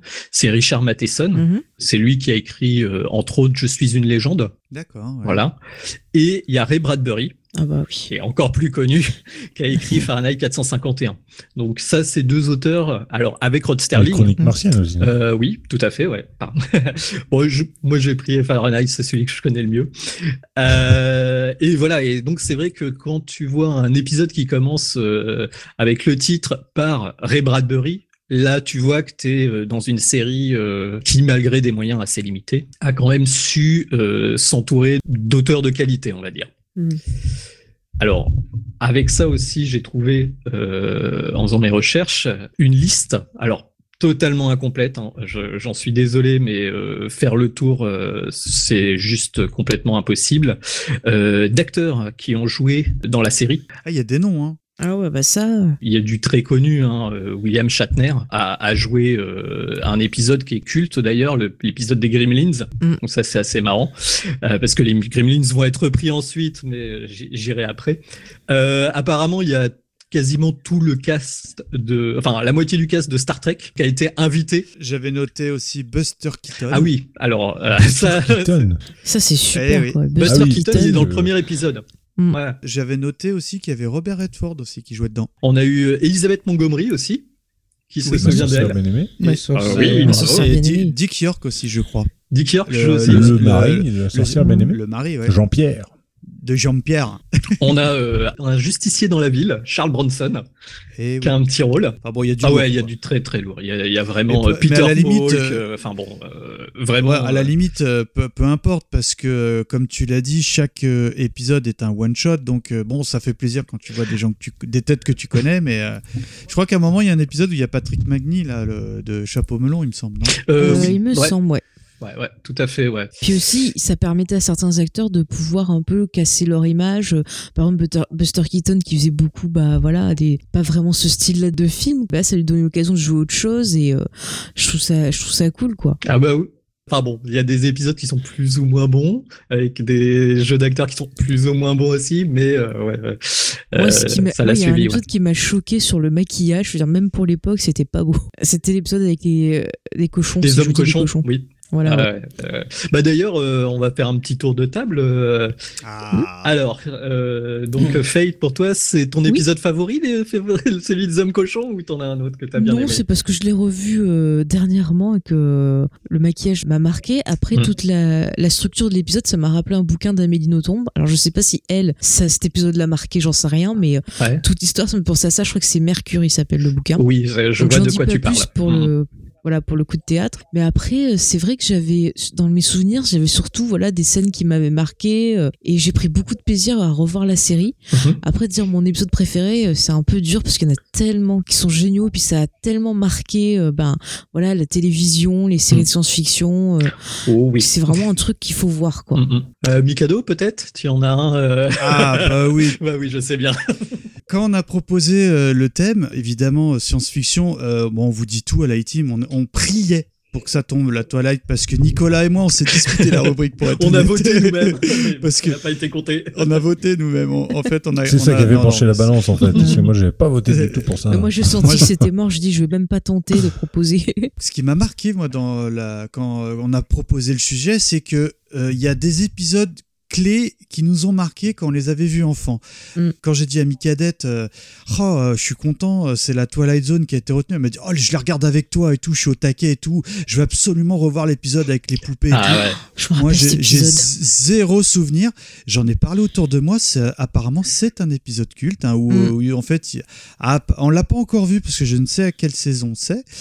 Et l'épisode qui m'avait marqué, en plus j'ai le nom, c'est l'épisode 8 de la saison 1, où en fait l'histoire, c'est un banquier qui est fou furieux de littérature à tel point que bah, euh, ça empiète, en fait, c'est un guichetier, hein, ça empiète même sur son travail, il fait pas bien son travail parce que bah, lui, euh, il, il trouve mille et une pirouettes pour euh, lire en, en loose day, et euh, à tel point qu'il est même convoqué Mm. euh, chez son directeur. On lui dit écoutez, euh, José, euh, c'est la, pr- la première et dernière fois que je vous convoque. Après, c'est la porte et tout. Et ça arrivait à un point où sa femme, elle, elle cache les bouquins et quand il arrive à en trouver, euh, elle, elle griffonne chaque page. Je suis sûr Mhm. que les auditeurs, ça vous parle cet épisode Ouais, ouais. parce que moi, il m'avait marqué. Et en fait, son petit plaisir. En plus, le gars, il ressemble à Jamie de C'est Oui, pas un peu, ouais. Avec grosses lunettes euh, rondes. Mais vraiment en plus. Hein. Et son petit plaisir, c'est qu'il a trouvé un truc, c'est que le midi, il aime bien lire son petit journal dans le coffre-fort parce que bah, il est jamais embêté. Et là, il lit le gros titre, la bombe H est sur le point d'exploser. Et malheureusement, on entend un gros boom, fracas, mais c'est fait avec trois bouts de ficelle, hein, il n'y a pas d'effets spéciaux. hein. Le gars sort, on devine que tout le monde est mort. Ce qui est génial dans cette série, c'est que tu vois jamais personne de mort ou de, de sang Ouais. ou quoi. C'est que suggéré ouais. Mm. mais tout le monde est mort. Il est seul sur Terre. Donc déjà, première question, tu te dis, oh là là, qu'est-ce qu'il va faire? Il va mourir de faim. Mais non, évidemment, il y a un supermarché à côté. Du coup, du, du coup, du coup, le gars estime qu'il a de quoi vivre, euh, de manger jusqu'à la fin de ses jours. Bon, il est quand même embêté, le type, voyez-vous. Et il trouve un pistolet parce que, bah, quand même... hein, il- Dernier homme il en sur reste- Terre. il- dernier homme sur Terre, début de déprime et tout. Et là, il, il, il vagabonde un petit peu. Et là, il se retrouve devant euh, la bibliothèque municipale et il se dit Oh là là, l'Eldorado, quoi. Mon Eldorado. Et je suis désolé, est-ce que je raconte la chute, les Bah amis? oui, oui, oui. Vas-y, Bah oui, vas-y. Oui. Allez, mystère. Le, le type, en se dirigeant vers ce- cette, euh, bah, cette bibliothèque, se casse la nénette au milieu des gravats et patatras, euh, parce que je l'ai pas précisé, j'ai fait exprès, il est bigleux comme une taupe. Mhm. Les lunettes se fracassent. Évidemment, il avait jeté le pistolet et là, il se retrouve au milieu du néant euh, avec une vue euh, évidemment de myope, donc il voit totalement flou. Et ce qui est formidable dans cette série, c'est que ça se termine sur Voilà. Ça. Bonne Mais- journée. C'est d'une cruauté absolue. ouais. Mi- Mika, tu n'as rien à rajouter là-dessus? En fait, tu m'avais dit, hein, tu m'avais prévenu, essaye de regarder l'épisode 8, machin, tout ça. Et en fait, euh, tout de suite, j'ai dit, ah bah je sais pourquoi il veut que je regarde cet épisode-là, à cause de Futurama. Donc c'est pas à cause de Futurama. Ah, ah Il non, a- du tout. Il est repris Hmm. dans Futurama. Sauf que dans Futurama, Ah, il écoute, rajoute... quelque chose. il, rajoute un truc en, en, en- en plus parce que après que après que ses lunettes se soient cassées, enfin c'est ses yeux qui fondent dans le truc. Il fait mais c'est pas grave, je peux encore lire le braille et là il y a ses mains qui tombent. Euh, Dans les Ah, Simpsons, dans les oui, épisodes oui. d'Halloween, ils reprennent souvent des épisodes de la quatrième dimension. Bah, j'ai fait, il y a une vidéo qui traîne sur internet que forcément j'ai regardé. Dans les spéciales Halloween, ils ont repris Mm. au moins 10 épisodes de Ah la ouais. quatrième dimension, mais entiers. C'est-à-dire que ils ont refait le même épisode que dans la quatrième dimension, juste avec les Simpsons en rajoutant des gags et tout. Mais euh, c'est complètement dingue. C'est-à-dire que on va dire euh, la, Les Gremlins, par exemple, euh, t'as Bart dans le bus et tout. D'une manière générale, j'en ai vu Mhm. un paquet. Euh, en plus, petit aparté, euh, je, je, je me suis dit, tiens, si je tentais le de les regarder avec mes enfants. Ouais. Oui, parce que tu les as vus à leur âge à peu près, toi. Euh, bah oui, parce que c'était dans le temps. Alors c'est marrant parce que ils sont effrayés, mais ils sont ils sont hyper accrochés au truc, tu vois, exactement comme nous à l'époque. C'est-à-dire, c'était, ça faisait peur, mais objectivement, il y a rien. quoi. Il y a, tu sais, c'est que Ouais, suggéré. bah, tu, tu- tu vas euh, projeter tes propres peurs Ouais. dedans et c'est ça qui est cool. C'est ça. Mais il y a tellement d'épisodes qui, qui m'ont marqué. Le, le gars qui, euh, en fait, euh, est hyperchondriaque et il passe un pacte. On devine rapidement que c'est le diable pour être immortel. Mais le mec, il peut plus mourir. Alors il, fait, il commet des crimes épouvantables. ah oui, il va à la chaise et tout. pour ouais. essayer de- Ouais, et il meurt pas. Puis en fait, euh, le mec, est- il veut, il est finalement gracié. Et il, par contre, il est condamné à vivre toute sa vie en prison. Génial la chute, c'est Mhm. génial. Euh, le, le mec aussi qui doit pas s'endormir parce que ça, je l'avais compris cette chute. Ou euh, parce que bah, malheureusement, si euh, il s'endort, euh, il va se faire emmener par par la, on devine la mort. Mhm. Et il va voir un psy, il s'allonge, il, il- il ferme les yeux deux secondes et après il raconte son histoire. Et en fait, t'apprends euh, bah, qu'il est mort. euh, Dès qu'il est rentré dans le cabinet du, Mhm. du, du psychologue, Ouais. enfin, tu sais, c'est aujourd'hui c'est des, des ficelles un petit Bah, peu euh, déjà vues parce que moi l'épisode, je- mais remets-toi dans le contexte, c'est oufissime pour l'époque. Enfin, quand on le voit euh, avec enfin, des tas d'épisodes des Simpsons, de Futurama, de, etc., etc., Ouais, c'est ouais, des trucs, sûr, ouais. mais à l'époque, c'était révolutionnaire, en fait. C'est la base. C'était vraiment C'est la révolutionnaire. base. Mm.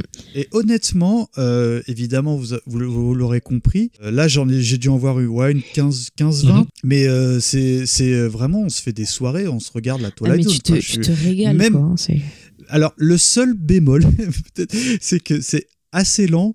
Donc, si tu te fais une soirée, c'est pas possible que tu t'endormes devant la télé. Mais, Ouais.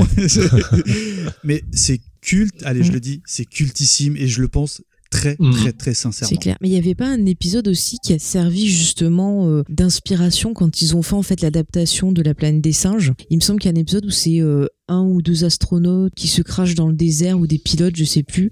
Et il me semble que ça avait euh, inspiré justement quand ils ont fait le scénario du film. Donc Euh, Il y a un scénariste de quatrième dimension qui a travaillé sur le sur le. Ouais, mais c'est Euh, pas il me semble pas.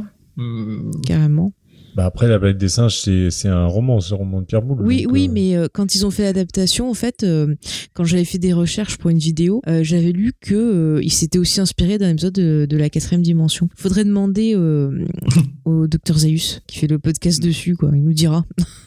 Alors, si je peux faire un petit point VF, je sais pas si tu avais prévu de le faire, Nico. Un petit point VF, non, vas-y, je t'en prie. Alors, pourquoi? Euh, parce que la voix, moi, quand j'ai fait, mais je connais cette voix, la voix off, hein, La doublage, voix de Rod Sterling euh, dans la version originale. ex- Mm. euh, enfin en, en- en VF, et ben c'est euh, Guy Chapelier qui fait ce doublage. Et vous savez qui est Guy Chapelier? Le mec qui fait des chapeaux.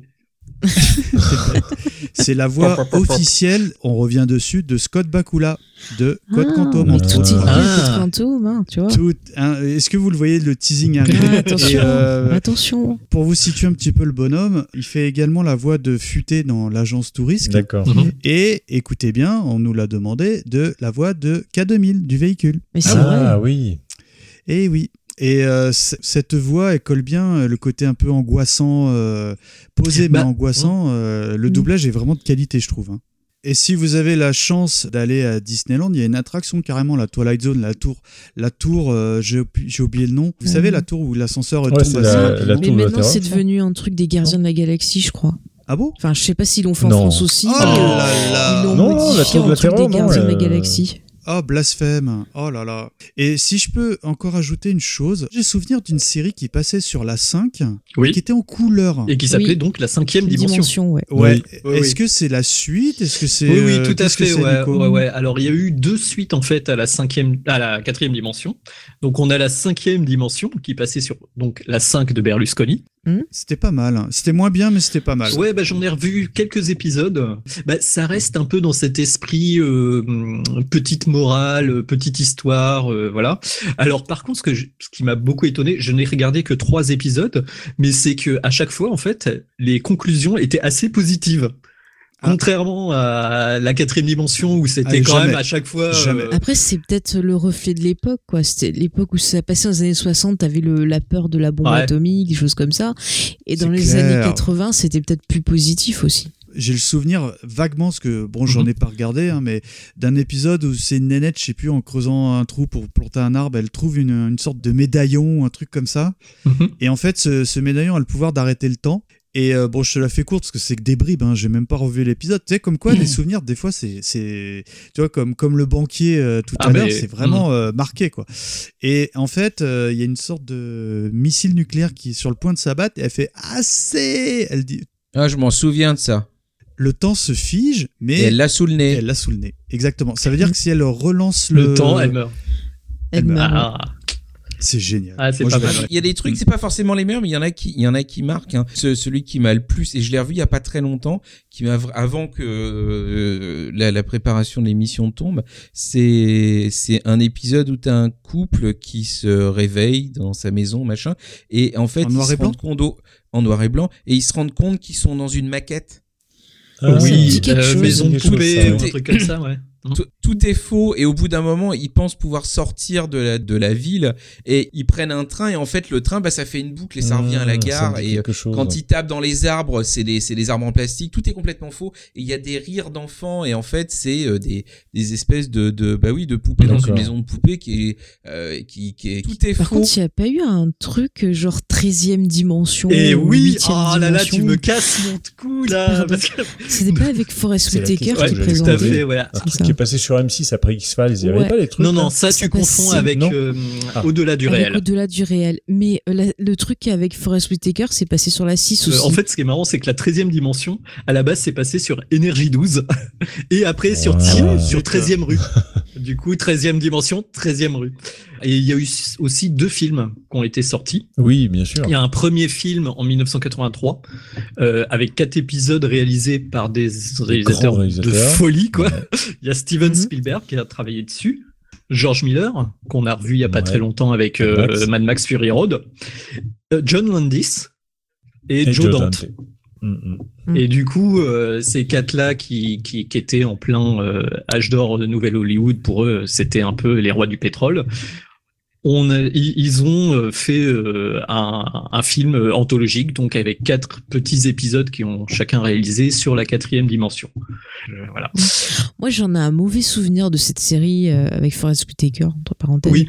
Les histoires, elles étaient pas top. Non, c'était alors oui, euh, si j'en ai revu un épisode et effectivement, bah c'est du début 2000. Pourtant, on, est après X Files, on est après euh, Millennium. On pourrait s'attendre à un truc un peu mieux.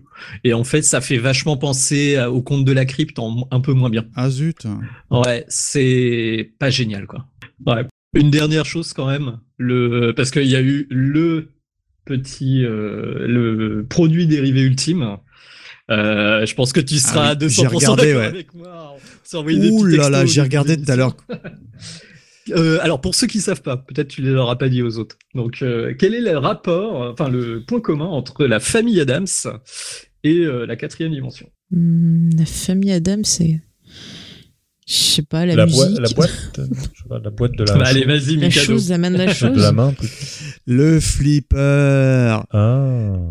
Eh oui, j'avais complètement occulté ce flipper parce que euh, la famille Adams, euh, c'est marrant, j'en parlais encore ce week-end. hein, tu vois, euh, je suis allé à une convention rétro et quand j'ai dit ça à un copain que ouais, il y aura des flips, il me dit Oh, j'espère qu'il y a la famille Adams parce que c'est un des flippers qui a marqué toute une génération et honteusement, Nicolas, je te le dis, j'avais oublié Eh ben, en fait, c'est c'est- ce qui est marrant, c'est que euh, donc ils ont sorti la famille Adams, flipper culte de chez culte. Enfin, tous ceux qui l'ont croisé, euh, Ah c'était euh, une révolution pour l'époque.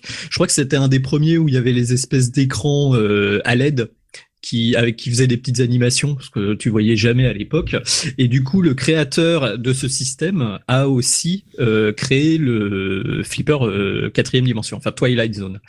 Euh, avec plein Ah, d'accessoires en fait ce qui est marrant c'est que chaque euh, enfin bon il y a des objectifs dans les jeux de flipper et chaque objectif en fait est lié à un épisode t'as la porte dimensionnelle que tu vois au début du du, du générique bah c'est ça te fait le multiball ce genre de choses donc c'est vraiment euh, c'est vraiment euh, un des meilleurs flippers jamais créés euh, et euh, voilà quoi si vous avez l'occasion de croiser un flipper quatrième dimension euh, faut pas hésiter à mettre une petite pièce dedans parce que c'est vraiment un des un des meilleurs D'accord. Alors, un rapide euh, sur, euh, vite fait sur des sites, Hmm 4900 euros. ah oui. Ah ouais, Voilà, quand c'est- même. Mais il est beau, il est beau, il est beau. Merci beaucoup euh, Nico euh, de cette venue euh, surprise de la quatrième dimension euh, pour nous avoir fait revivre plein de plein de moments cultes. Je, je suis deg, j'étais chaud sur la rubrique et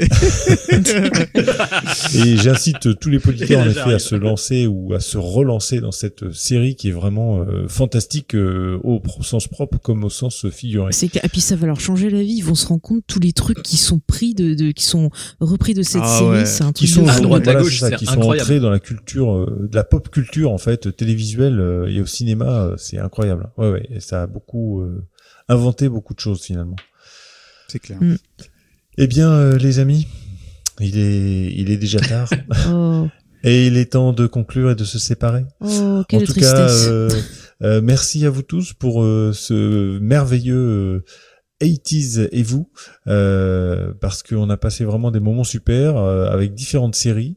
Euh, c'est pas le, c'est pas souvent qu'on fait autant de séries d'un coup, donc ça va valer vraiment vraiment le coup de venir ce soir nous écouter. Euh, je vais remercier euh, très fort évidemment Mikado Twix, Mr Wiz et Nico, mais je vais surtout, Ouais, mais je vais surtout, ce n'est pas fini ma phrase, mais je vais surtout insister euh, pour remercier un grand grand merci encore à Faye qui est venu euh, de nouveau dans nos studios. Ah bah, euh, moi, ça me fait euh, plaisir. hein. Vous êtes tous géniaux, donc. euh, Euh, bon bah nous aussi on te trouve génial. Euh, voilà donc euh, on était très content de te recevoir encore. Tu es la bienvenue quand tu le souhaites. bah écoutez, Euh, euh, sans problème. Vous me dites, j'arrive. hein. tu vas faire partie intégrante peut-être euh, à la fin de l'année euh, si euh, voilà euh, de la de la team peut-être. Bah écoutez, moi, si on ouvre une fenêtre, qu'on m'invoque, j'apparais, et puis voilà, je dis deux conneries, Bon. je m'en vais, je reviens, et puis voilà. Bon Comme bah. Nicolas, quoi. On t'invoque et, et même quand on t'invoque pas, t'apparais, quoi. Merci beaucoup à tous. J'espère que vous avez apprécié, vous également, chers auditeurs, cette émission. N'hésitez pas à nous laisser des messages, faire des commentaires, des remarques. On a peut-être fait des erreurs, des des anecdotes supplémentaires sur tout ce que vous voulez, sur les choses dont on a parlé. Voilà, vous Sur pouvez notre parler site- de Manimal aussi. C'est très important. Vous pouvez parler aussi de Manimal, fan. Euh, sur notre site itislepodcast.fr et sur les réseaux sociaux Facebook et Twitter. Voilà les amis, et on se quitte sur un superbe verre d'oreille, le générique d'Arnold Lewelly. Non. Personne Oh dans là là. le monde monde. m'aime. Ciao, ciao. Salut Ouais. Salut Salut. Personne dans le monde ne marche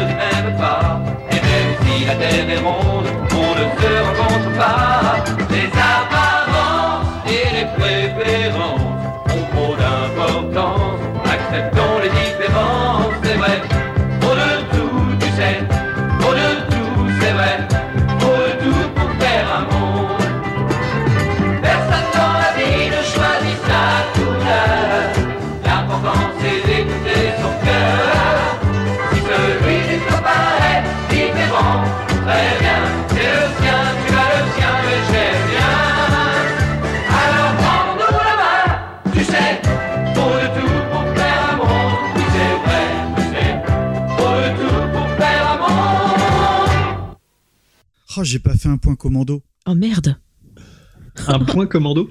Un point commando. Qu'est-ce que c'est qu'un point Ah, commando mais c'est- Ça, c'est j'ai- juste l'obligation euh, de faire un point commando. J'ai oublié. Putain, en plus, j'avais prévu. Rano, il m'a Ah oui, d'accord. Rano, il m'avait Ouais. expliqué comme il m'a dit putain, euh, je lui ai dit comment je fais, comment je fais? Il m'a dit euh, Putain, en plus, t'aurais pu le faire quand on a sorti Madame est servie. T'aurais dit, ah, Alice Milano dans Commando, quoi. J'ai... oh là non, Ah là oh là là oh là là, j'ai oublié. Et non, mais c'est surtout qu'il m'a dit bah Arnold, Arnold Schwarzenegger. mais ouais, tu vois aussi, Ah oui. purée, mais. Oh là là là là.